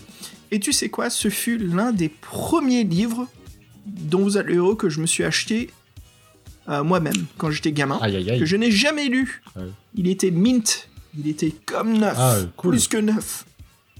Il était tellement neuf qu'il n'y avait même pas la pliure, pas sur la, vertèbre, mais sur le côté de la poche, tu sais, la jaquette principale, sur la gauche. Quand tu ouvres le livre, ça fait toujours une petite pliure sur le côté. Euh, et ben, il y avait même pas. Et en plus, au bout d'un moment où j'ouvre la couverture, j'entends la colle qui se détache un tout petit peu. T'entends le. Alors, pas qu'il fout le livre en l'air, mais tu sais, qui juste comme quoi c'est la première fois que je plie le carton de la couverture. Tellement qu'il était neuf et il était là. Et je me suis toujours dit, tiens, je le lirai un jour. Et ben voilà, c'est fait. Du Genre euh, 30, 40 ans, 30 ans plus tard ou plus. Et ben. C'est fait. Je suis content qu'on l'ait fait pour le podcast parce que j'ai plus envie d'y retourner. aïe aïe aïe. Ouais. C'est fou, j'ai passé un meilleur moment dans le mercenaire de l'espace. Mais en fait, c'est vrai parce que en fait, le meilleur truc du bouquin, c'est les dessins, donc euh, c'est un peu problématique. Euh, mais c'est bizarre parce que moi au début j'oscillais, hein, je j'arrivais pas trop à savoir où les emmener, mais je dis ah il y a quand même des bonnes idées, euh, mais c'est un peu fourre-tout. Oh après, euh, mais après c'est l'accumulation. À la fin j'en pouvais plus. C'était un vrai travail d'endurance, euh, trop de combats, trop de des, combats. Des fois t'as trois paragraphes, des trois paragraphes d'affilée, trois combats. Tu fais un combat, tu sors d'un combat, t'as un autre combat, tu sors du combat, t'as un autre combat. Euh, c'est bon au bout d'un moment. En plus les caractéristiques sont toujours plus ou moins les mêmes. Euh, moi, j'en connais pas, qu'il y a des trucs un peu sympas. Mais euh, non, ouais, non, non, c'est. euh, moi, j'ai lutté hein, pour le finir. hein. En plus, j'étais un peu labour, j'ai j'ai pratiquement fini avant l'émission. Je me suis pris le truc du 7, j'ai fait Ah non, ah non, c'est encore un, un de ces trucs où euh, faut avoir un seul chemin. Je, vais, non, non, alors, je recommence pas. J'ai trop lutté déjà pour le finir, là, je, je, je peux pas, quoi. Et euh, ouais, c'est c'est pas normal, parce que quand même, le- le- les, les livres de l'héros, t'as comme toujours l'idée de pouvoir les rejouer, parce qu'il y a quand même des trucs que t'as pas vu. Donc là, tu te dis quand t'as même pas envie de le rejouer, c'est que oui, le, le but il est complètement loupé, quoi. Ça c'est clair. Donc euh, ouais, non, moi franchement, moi avec les dessins, c'est ça qui le sauve. Moi, je les ai trouvés bien, je, je les ai trouvés bien, modè- plus modernes que certains. euh, SF. Les cabochons, ils Ouais. étaient chouettes. Ah bah oui, les cabochons, ils sont chouettes, mais il y en a que deux par contre. hein. Donc il en a fait que deux. Il y a le sabre laser croisé avec le javelot et le vaisseau. Ouais, c'est ça. Il y a deux cabochons, euh, donc ce qui est- ce qui est assez court. Et euh, Oh, ouais, ouais. pu- oh mon dieu, quelle aventure. Oh, c'était Ouais, misérable. donc moi c'est pareil, deux, Tranquille. deux, parce que les dessins viennent de sauver le truc, mais euh, c'est vrai que c'est pas que c'est de l'ennui, mais c'est du. on souffre, quoi. On souffre un peu, quoi. Puis ouais, c'est pas Si- super bien écrit, et voilà, donc ça fait aussi partie du truc, quoi. Si, si euh, notre intérêt de cette aventure serait un graphe, hein, XY, euh, en commençant de la gauche à droite, euh, on commence à 0, bien sûr, on va dire 0 à 100 en intérêt. Et ben, le début, moi, je monte quand même à 90%. Et puis après, c'est un toboggan. Ça descend, ça descend, ça descend, ça descend, ça descend jusqu'à la fin de l'aventure. J'en ai juste, au bout d'un moment, il y a quelques petits pics. Mais pas grand chose, quoi. Parce que mais quand est-ce qu'on revient sur l'histoire de Crébastien? Quand est-ce que je vais commencer à faire des objectifs, faire des choses qui servent à quelque chose Mais tu sais, en fait, on dû, on dû Ugh. comprendre avec le prologue, où déjà le mec nous parle de plein de trucs qui n'ont rien à voir avec notre propre aventure, ou même l'histoire déjà, euh, comment créer Bastin, pourquoi c'est le criminel, tout ça, c'est complètement loufoque et euh, ça part dans des Ouais. délires. En fait, rien que ça, ça aurait dû nous mettre la puce à l'oreille et dire, ouais, en fait, ça va être. euh, c'est vrai que l'intro est super long pour te raconter plein de trucs sur l'univers de plein de noms de races extraterrestres que tu vas jamais rencontrer. Euh, le Crébastin, on te, on te le présente pendant euh, 10 pages. Le mec, à la fin, euh, c'est même plus lui l'antagoniste. Ouais, C'était, c'était un présage. Cette ouverture, t'as absolument raison. C'était un présage. C'était une prédilection sur ce qui allait se passer dans l'aventure. C'est attention, il y a beaucoup de choses, mais attention, il y a trop de choses. Et bah, tu sais quoi, moi je reviens un petit peu sur ma petite histoire de ce fameux bar au festival de science-fiction des années 70, où tous ces grands écrivains sont venus prendre un verre, chacun son propre poison, scotch, rye, gin, bière, pinte, stout, et qui ont écrit un truc pour se marrer, et qui l'ont jeté par terre, et comme quoi il y a d'excellentes idées là-dessus, mais le problème c'est qu'il faut élaborer, il faut pas juste retaper ce qu'il y a écrit dessus. ce sera le mot de la fin. pour le, pour le justicier de l'univers. Aucune justice pour, le, pour ce Oh. livre. L'injustice des podcasteurs. Aïe aïe aïe Fred, écoute, ben, franchement ce fut quand même un plaisir, hein. c'est sympa de reprendre là au mois de février. Le podcast est reparti. Je t'admets que j'ai un peu le blues parce que c'était notre dernier épisode de science-fiction et franchement ça me fait chier de finir là-dessus quoi. Ouais, bah je sais pas, peut-être retrouver un truc, on ne sait jamais. Ouais, c'est vrai que la ça fait, ouais, ça un peu chier de et la planète ouais. rebelle quoi. Ouais, ça fait vraiment chier. Oh, non, Euh, ouais, je pensais la, la galaxie tragique et la planète rebelle, quoi, c'était vraiment des bons moments. C'était des bons moments. Et euh, après, je sais que les opinions sont différentes, mais nous, on s'est éclaté là-dessus, on a passé un bon moment, quoi. Mais là, je... mais ça s'entend. Tu sais, là, j'ai l'impression qu'on refait notre ancienne formule du podcast où on décrit notre aventure euh, étape par étape, ce qui est pas une mauvaise chose, mais en même temps, on, on s'amuse un peu plus à, à développer justement les moments clés ou les moments qui nous ont bien appréciés. Là, j'ai l'impression qu'on refait l'ancienne formule, tellement qu'il se passe de choses, quoi. Ah ouais, mes notes, euh, je relisais mes notes, je fais, ah ben, j'ai écrit ça, moi, je suis à peine. Mais il se passe tellement de trucs, mais des fois, oui, sur un paragraphe, il se passe un truc qui, qui n'a rien à voir. Moi, une fois, j'ai ouvert une porte, je me suis fait pris un coup de fouet aussi. La deuxième fois, je me prenais un coup de fouet, ça servait à rien, quoi. Aïe, aïe, aïe. Voilà, quoi. Allez, c'est la fin. Les auditeurs, ce fut un vrai plaisir. On va remercier aussi euh, Fred, hein, Fabien, qui nous a écrit ce mini dossier, euh, voilà, sur le justicier de l'univers. Euh, en plus, on lui, a, dit au dernier moment qu'on allait faire la SF, et Fabien il fait Ok, bougez pas les gars, je vous fais un résumé vite fait. Et euh, Fabien qui nous surprend toujours à, voilà, à être euh, d'une rapidité éclair et surtout nous écrire des choses bien construites et, euh, et, bien intéressantes à dicter. Donc ça fait plaisir, quoi. C'était chouette. Encore merci Fabien pour ce script.